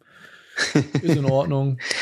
Aber du ganz ehrlich, wenn du Barrage spielst und ähm, du einen schlechten Einstieg hast und du die ganze Zeit von den anderen da irgendwie äh, minimiert wirst. Ich habe ich habe eine Partie gespielt, wo ich ähm, schlecht gestartet bin, dann versucht habe, das irgendwie zu kitten und dann einfach zu ja zu plump gespielt habe und dann schon in der Mitte des Spiels schon gemerkt habe, ich werde auf jeden Fall letzter und äh, ich komme gar nicht mehr in Gang, weil ich dann quasi schon so weit weg bin von den anderen und die anderen immer quasi wieder das ausnutzen können, was ich mache, um was zu generieren. Das fühlt sich auch nicht geiler an. Dann spielst du das Spiel bis zum Ende mit und denkst die ganze Zeit, ich habe eigentlich gar keinen Bock mehr. Also von daher, es gibt sicherlich auch Euro-Games, wo du im Prinzip, wenn du nicht äh, mitziehen kannst oder nicht vernünftig mitspielst, dass das auch zur Qual wird. Da finde ich tatsächlich geiler, dass du dann sagst, weißt du was, Play Elimination, ich mache mir ein Bierchen auf und gucke euch dann dabei am Ende zu und kann noch ein bisschen lustig bei dem Kampf und so zugucken und, und lehne mich ein bisschen zurück. Bin dann halt raus, weil ich nicht so gut gespielt habe. Ähm, das finde ich ehrlicher, als wenn ich dann irgendwie so ein Spiel, oh, wenn ich mich da so durchschleppen muss äh, und, und dann vielleicht gar nicht mehr in Gang komme. Aber da sind wir beide ähnlich. Wir sagen dann halt so, ach komm, ey. Also ich bin dann zum Beispiel auch jemand, wenn ich rausfliege, dann sage ich so, komm, ich verwalte jetzt mal den Kartenstapel, ich ziehe genau, jetzt mal die Karten geil. für euch oder so, ne? Aber das sind wir. Ich gebe dir Briefe, Briefe und Siege einen ganz, ganz großen Prozentsatz an Menschen, die dann halt so da sitzen, teilweise auch verständlicherweise halt sagen, ja, ist für mich der Spieleabend jetzt erstmal pausiert, finde ich doof. Jetzt bin ich extra zu meinem Nachbarn hier rüber und äh, ne, und jetzt sitze ich dann zwei Stunden hier. Ähm, kommt immer ja. drauf an, wie man an die Sache rangeht. Ich finde es gar nicht so schlimm, aber das liegt auch daher, ich glaube, da haben wir auch schon drüber gesprochen, klassisch damals Playsy mit den Kumpels immer, da hat immer einer gezockt und drei saßen daneben, dann hat man den Controller mal abgegeben, hat ein Bierchen getrunken, hat der andere gezockt. Ähm, da fand man das total geil, einfach dabei zu sein, zu quatschen und äh, da musste man nicht immer Player One sein. Aber ich kann es auf der einen Seite nachvollziehen, auf der anderen Seite bin ich so wie du und sag, ah komm hier, ich äh, regel das jetzt, ich mache jetzt die Verwaltung oder so, weißt du? Ja, äh, für mich stellt sich die Frage. Ich bin halt auch tatsächlich, was das anbelangt, bin ich einfach ein Teamplayer. Ähm, ja, der Weg ist das Ziel da bei mir ganz einfach so. Und wenn das beim Spiel die, die, die Mechanik ist und das vorkommen kann, okay, dann muss man das dann auch hinnehmen. Und selbst bei einem Twilight Imperium, wenn du raus wärst, ich meine, das ist natürlich wirklich ein langes Spiel. Und wenn du da noch sechs Stunden zugucken musst, dann weiß ich nicht, dann kann es sich irgendwann auch ähm, vielleicht ziehen. Aber du siehst dann, wie manche würfen oder kämpfen und so. Und das ist ja auch, also es kann ja auch witzig sein und unterhaltsam. Ne? Und die Frage ist wirklich, was ist meine Erwartung an den Abend? Ähm, wenn ich das Spiel nicht gewinne oder wenn ich den Abend nicht gewinne, dann ist der Abend für mich jetzt nicht mehr oder weniger gelungen mhm. an der Stelle. Und ähm, ja, wie, aber hast du eigentlich schon in Kürze so schön gesagt, wir, wir sind da vielleicht auch ein bisschen anders und machen dann irgendwas anderes und sind, sind Teil des Ganzen, ob wir jetzt nun aktiv spielen oder nicht mehr, dann ist das am Ende so, ne? Das ist dann definitiv charakterabhängig, meiner Meinung nach. So kommen die letzten zwei. Vorletzte Kategorie für heute Programmierung oder programmierte Bewegung. Spiele mit Programmierungselement erfordern ein erhöhtes und direkteres Element der Vorausplanung als die meisten anderen Spiele. Ohne vollständige Informationen über den restlichen Verlauf einer Runde zu haben, müssen die Spieler ihre Aktion im Voraus planen und dann auch entsprechend durchführen, selbst wenn es zum Zeitpunkt der Durchführung nicht mehr sinnvoll erscheint. Oftmals ist die Bewegung der eigenen Figur das, was geplant werden muss. Hier spricht man dann von programmierter Bewegung. Roborally oder Max vs. Minions fallen in diese Kategorie, aber es lassen sich auch, mög äh, auch alle möglichen anderen Aktionen programmieren, wie zum Beispiel bei Wallenstein, beziehungsweise ist ja auch Shogun, das ist ja der, der geistige ja, genau, Nachfolger Shogun. von Wallenstein. Frankenstein. Und was mir direkt auch eingefallen ist, ist Space Alert zum Beispiel. Bei Space Alert musst du halt in Echtzeit deine Bewegung programmieren. Ähm, ich fand das auch, auch bei äh, Max vs. Minutes, es ist einfach total witzig. Dann ähm, passiert halt irgendwas und du wirst weggeschoben und dann gibt's die Programmierung nicht mehr. Dann gibt's bei Max vs. Minutes noch so ähm, so ähm, Kurzschlüsse, dann musst du irgendwelche Karten vertauschen und plötzlich rennst du gegen eine Wand oder schießt irgendwie auf deine Leute und ich finde sowas Das feiern ja eigentlich alle ab und sagen, das ist so das beste Programmierspiel. Ne? Es ist ich finde verbotene geil. Welten ist verbotene Welten ist auch ein geiles Programmierspiel, weil du programmierst in den Sternensystemen dann deine die Plättchen. Hast du das gespielt, nicht? Aber also Programmierspiel ist jetzt wirklich im Sinne von gemein. Also bei bei ähm, verbotene, verbotene Welten. Welten ja so, Du ja. legst deine Plättchen hin und du guckst, wann du die durchführst, die Sachen. Und wenn, wenn du quasi ein Plättchen auf dem einen Sternsystem hast und auf dem anderen Sternsystem und sich dann andere über dich drüber setzen, dann wird die andere Aktion, die oben liegt, immer zuerst ausgeführt. Und es wird dann einzeln immer die Aktion ausgeübt. Und wenn du quasi deine Plättchen überall oben hast, dann entscheidest du, wo du dein Plättchen gerade aktivierst. Und wenn du ein Arsch bist, dann spielst du erstmal da deine Aktion, da deine Aktion, da deine Aktion und dann kommt erst der nächste Spieler dran, weil sein Plättchen unter deinem liegt. Du programmierst, du programmierst immer vorher schon den gesamten Zyklus und dann wird einzeln jede Phase abgehandelt. Das ist auf jeden Fall Programmieren. Guck mal, da guckt er nach, glaubt da, er nicht. Da, ja, guck ich das ist ein Kern. Und da kannst du direkt auch nachgucken. Dominant Species ist nämlich auch äh, im Vergleich zu diesem Marine ist das nämlich auch ein Programmierspiel, weil du nämlich da auch im Vorfeld immer deine Miepel schon setzt und dann wird auch phasenweise erst alles abgehandelt und ist ja auch schon vorprogrammiert. Und du kannst ja dann nicht mehr zurückziehen und sagen, ah, die Aktion, also du kannst die Aktion, dann kannst du sagen, ich lasse die aus, aber du programmierst auch da deine Aktion. Und ähm, bei dem Space Marine, da setzt du deinen Miepel und machst deine Aktion direkt. Also beide sind eigentlich für mich auch so richtig geile Programmierdinger. Also ich muss dich leider enttäuschen, aber auf Boardgame Geek steht unter Mechanisms Area Majority Influence, Area Movement, Card Play, Conflict Resolution, Dice Rolling, Hand Management, Modular Board, Order Counters. Und das ist ja das, ne, du programmierst ja im Prinzip die Reihenfolge, wo du was machst, aber ne, Order Counters und Variable Player Powers. Ähm, also hier steht nichts mit. Aber die Frage ist, pass auf, um das jetzt einfach mal nur ums herausfinden, es, es kann ja auch wieder sein, dass wieder die Kategorie einfach da nicht geführt ist. Äh, schaue ich einfach mal ganz kurz bei Max vs. Minions rein, weil da ist es ja äh, relativ eindeutig und Max vs. Minions tatsächlich nur ein Jahr später erschienen. Und bei Max vs. Minions steht unter Mechanisms Programmed Movement tatsächlich voll mit drin. Also ich hätte jetzt äh, auch für ja, mich Pro, verboten, aber das ist ja was anderes. Programmed, aber ja, aber Programmed Movement. Aber, also ganz ehrlich, also klar, ich lege mein Plättchen dahin und hoffe, dass ich, dass ich genau in der Reihenfolge auch meine Sachen, also so wie ich meine, du spielst in umgekehrter Reihenfolge später, also das, was du zuerst hinlegst, das Plättchen, da musst du ja davon ausgehen, dass du das zuletzt machen willst, diese Aktion. Du hoffst, dass sich da nochmal einer draufsetzt. Und dann das Blättchen, was du im Prinzip zuletzt legst, das ist am Ende die Aktion, die du machst. Also das ist ja auch nichts anderes, als dass ich mein, meinen kompletten Zug programmiere. Das ist doch nichts anderes. Ich weiß es nicht. Ich bin gespannt, was die Leute dazu sagen. Ich würde dem ein bisschen entgegenstehen. Für mich ein ganz mich, klares. Und was ist mit, geh mal auf Dominant Species, ob da wenigstens Programming drin steht? Jetzt. Das würde mich auch mal interessieren, weil auch da ist zwar Worker Placement, aber du programmierst es auch. Das, du, du machst doch, du, du überlegst doch deinen ganzen Zyklus. Du liest gleich, am besten liest du nochmal die Programmierdefinition von den Teilzeithelden nochmal nach. Ja, ja, nee, da, von daher würde es, ne, du musst halt, ne, ähm, ohne vollständige Informationen den restlichen Verlauf der Runde zu haben, müssen die Reaktionen voraus planen und dann auch entsprechend Ganz ausführen. genau. Ja, ja. Und das ist verbotene Welten 100 Pro und Dominant ja, Species auch 100 ja, Pro aber das Thema wäre auch da ja, wieder. Hier scheiß steht ja auf BGG. Hier steht ja, äh, da wären wir wieder beim Thema. Es ist ein Kern, Kern aber auch der Sache. Pff, weiß ich nicht. Also der Kern von Verbidden, äh, verbotene Welten ist, ist ein 4X-Spiel. Also. Yeah. So, ne? so, jetzt gucken wir mal ja, hier. Aber. Ähm, aber da ist jetzt auch tatsächlich wieder die Frage, die sich da natürlich wieder stellt. Auch bei Dominion Species steht auch nichts mit, ähm, mit Programming. Das würde mich mal interessieren, wie ihr das seht. Also da könnt ihr mal bitte was in die Kommentare schreiben. Ich kann deine Punkte durchaus verstehen. Ich glaube, vielleicht, vielleicht definieren wir das einfach so ein bisschen anders. Für mich sind halt so klassische Programmierspiele halt wirklich sowas wie so eine programmierten Bewegung und sowas, ne, wo man dann in der Reihenfolge laufen, schießen, drehen, laufen und so weiter. Und das, okay, was du meinst, das, was du meinst, ist, ist, ja dann, ist ja dann so, okay, ich gamble jetzt so ein bisschen, dass ich da was zuerst machen kann. Vielleicht kann ich dazu später was machen. Ja, wie heißt denn dieses Koop-Spiel mit dieser Katze und dem Quir Quirky Circuit? Das Quirky ist das Circuit. quasi ist auch. Ja, oder Da hat jeder seine Karte so, und dann ne? spielt so. Ja, aber das ist ja dieses neue Spiel, ne? Das spielst du ja Koop sogar. Hm. Okay, das ist rein Programmieren, weil du wirklich nur programmierst. Aber es ist doch bei den beiden Spielen, die ich genannt habe, ist das doch auch ein wesentlicher Punkt, was es nochmal abhebt, dass jetzt äh, Verbotene Welt ein anderes 4X-Erlebnis ist als Twilight Imperium beispielsweise.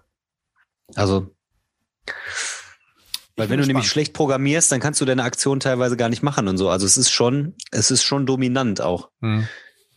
Ich bin gespannt, was in die Kommentare kommt. Also ich kann deinen Punkt auf jeden Fall verstehen. Wie gesagt, in, in, in, in, meiner Definition sind es halt eher sowas wie Max. Ich habe keine Zeit, ich muss weg. Letzte Kategorie für heute und dann sind wir durch, würde ich sagen. Äh, Push Your Luck ist tatsächlich eine Sache, die ich sehr, sehr gern spiele. Äh, Spiel mit Push Your Luck Elemente bieten den Spielern immer wieder die Möglichkeiten, entweder mit dem bisher Erreichten zufrieden zu sein oder aber ihr Glück herauszufordern, um mehr zu erreichen oder alles zu verlieren. Can't Stop war eines der ersten Spiele, die dies zentrale Element hatten. In jüngerer Vergangenheit gab es mit Tiefseeabenteurer ebenfalls ein recht reinrassiges Push Your Luck Spiel. Daneben gibt Nein. es noch einige Spiele wie Klong, Mystic Vale, die diese Mechanik mit anderen kombinieren. Deadman's Draw. Habe ich nie gespielt. Habe ich. Ähm, Und wir haben ja selber auch noch eins gespielt, ne? Letzte Woche. Welcome to the Welcome, Dungeon. Welcome to the Dungeon, genau, auf jeden Fall. Ist ja auch so ein Push Your Luck. Ähm, dann auf jeden Fall eins, was ich mag das Spiel super gerne. Dick. Dick, super, super, wo du diesen in diesem äh, Berg da graben musst, um die Kristalle zu finden. Und dann ist auch mal zieh ich noch eine Karte, zieh ich keine. Ah, jetzt kommt das Aber wo Monster, ist der denn- Stollen fällt ein. Aber wo ist denn bei Klong, wo ist denn bei Klong eine Kehrmechanik Push Your Luck? Weil du Ja, überlegst, klar, wann du- gehst du wieder hoch? Nee, ja, erstens das und zweitens mal, je weiter du läufst und je tiefer, umso mehr ähm, Krach machst Mhm. du natürlich auch und umso eher werden deine Cubes wieder gezogen und sowas. Ich würde auch nur sagen, es ist eine Teilmechanik. Es steht ja auch, Ja. ähm, Spiele wie Klong oder Mystic Valley diese Mechanik mit anderen kombinieren. Ne? Das ist keine Kernmechanik. Also bei Dick wäre zum Beispiel wieder meiner Meinung nach eine komplette Kernmechanik des Ganzen. Ähm, Ja, komm, Aber- ey, da können wir auch direkt wieder sagen, Dominant Species, verbotene Welten, da ist es jetzt aber Kern und da wieder nicht Kern und dann doch wieder Kern. Puh, da ist ja wieder alles hier, du Mechanik hin, Mechanik her. Ich werde Spielmechaniker, werde ich du. Hoffentlich nicht, ey. Hoffentlich nicht. So, ich würde sagen, an der Stelle ähm, cutten wir. Wir haben ungefähr von diesem Artikel jetzt auch so 30, 40 Prozent geschafft. Und dann sind wir durch für heute und ich denke, wir haben wieder eine ganz dick vollgepackte Folge gehabt. Ich bin gespannt auf unsere nächste Folge. Wenn alles so klappt, wie ich mir das vorstelle, Boah. haben wir wieder einen Stargast am Start. Könnt ihr euch drauf freuen? Aber fünf Sterne Deluxe Stargast. Ja, es ist einer von unseren Lieblingsautoren. So viel können wir schon mal announcen. Aber wie Puh, gesagt, ja. ich bin mal gespannt. Ich muss, er eiert ein bisschen rum. Ich warte noch auf die finale Zusage. Du hast gestern auf dem Weg, wo ich zu Bette ging, hast du mich erwischt und boah, ich konnte fast die Treppe nicht mehr hochgehen. So. oh, Richtig so. oh. Richtig so. Jo, ansonsten. Ja, Potti, ich bin ausgelaugt. Also das Diskutieren über Mechanik und Nicht-Mechanik und äh, boah. Ist nicht ich bin, ohne. Ich bin auch fertig mit der Welt jetzt. Ich freue mich auch gleich hier jetzt alles abzubauen und dann nochmal mit dem Hund rauszugehen und dann ab in die Koje. Und ansonsten, jo, ich freue mich aufs Wochenende. Don, Morgen schon Vatertag. Morgen Potti. Vatertag. Gehe ich mit der Heidi, mit der Nina wandern. Letztes Jahr haben wir damit gestartet, weil ja Corona-bedingt nichts ging. Mhm. Äh, wir haben auf jeden Fall eine coole Strecke. Zehn Kilometer. Heidi geht tatsächlich auch stramm mit. Wir haben zwar eine Trage dabei, da macht die ab und zu mal Päuschen, aber die hat auch letztes Jahr hat die fast die ganzen zehn Kilometer mitgerockt. Bin gespannt. Auto haben wir schon, Auto haben wir schon zehn Kilometer entfernt geparkt und äh, morgen querfeldein gehen wir los. Alkoholfreies Bier dabei und Katsum. Also ich werde morgen ausschlafen und dann werde ich den ganzen Tag für die Uni arbeiten. Auch gut. Muss Wir hören uns dann sein. zwischendurch mal. Ich melde Ja, mich zwischendurch Ich mal. freue mich drauf. Ein Ah, und laufen gehe ich mal wieder. Muss mir also langsam auf Kilometer. meine, auf meine Wie hieß nochmal die Seite? Wie hieß nochmal die Seite von Halami Koji? äh, Kilometerfresser. Die Kilometerfresser. Die Da Kilometer. gehe ich jetzt drauf. Da gehe ich jetzt drauf. Ich Halami Koji. Vor allem, der sieht eh aus wie eine Maschine. Der braucht eigentlich gar nichts mehr machen. Der, das, ist echt eine Maschine, ey. Jo, dann danke fürs Einschalten, Leute. Wir freuen uns auf jeden Fall auf eure Kommentare, was ihr dazu zu sagen habt. Und die Kommentare werden wahrscheinlich erst, müssen wir mal gucken, die werden wir nächste Woche nicht vorlesen. Die werden wir wahrscheinlich dann erst übernächste Woche vorlesen. So wie das, wenn das so kommt. Und dann, Daniel, schön, dass du dir die Zeit genommen hast. War mir wie immer eine Ehre. Und habt alle eine angenehme Zeit. Bleibt vor allem sauber und gesund. Wir sehen und hören uns. Bis dahin. Ciao, ciao.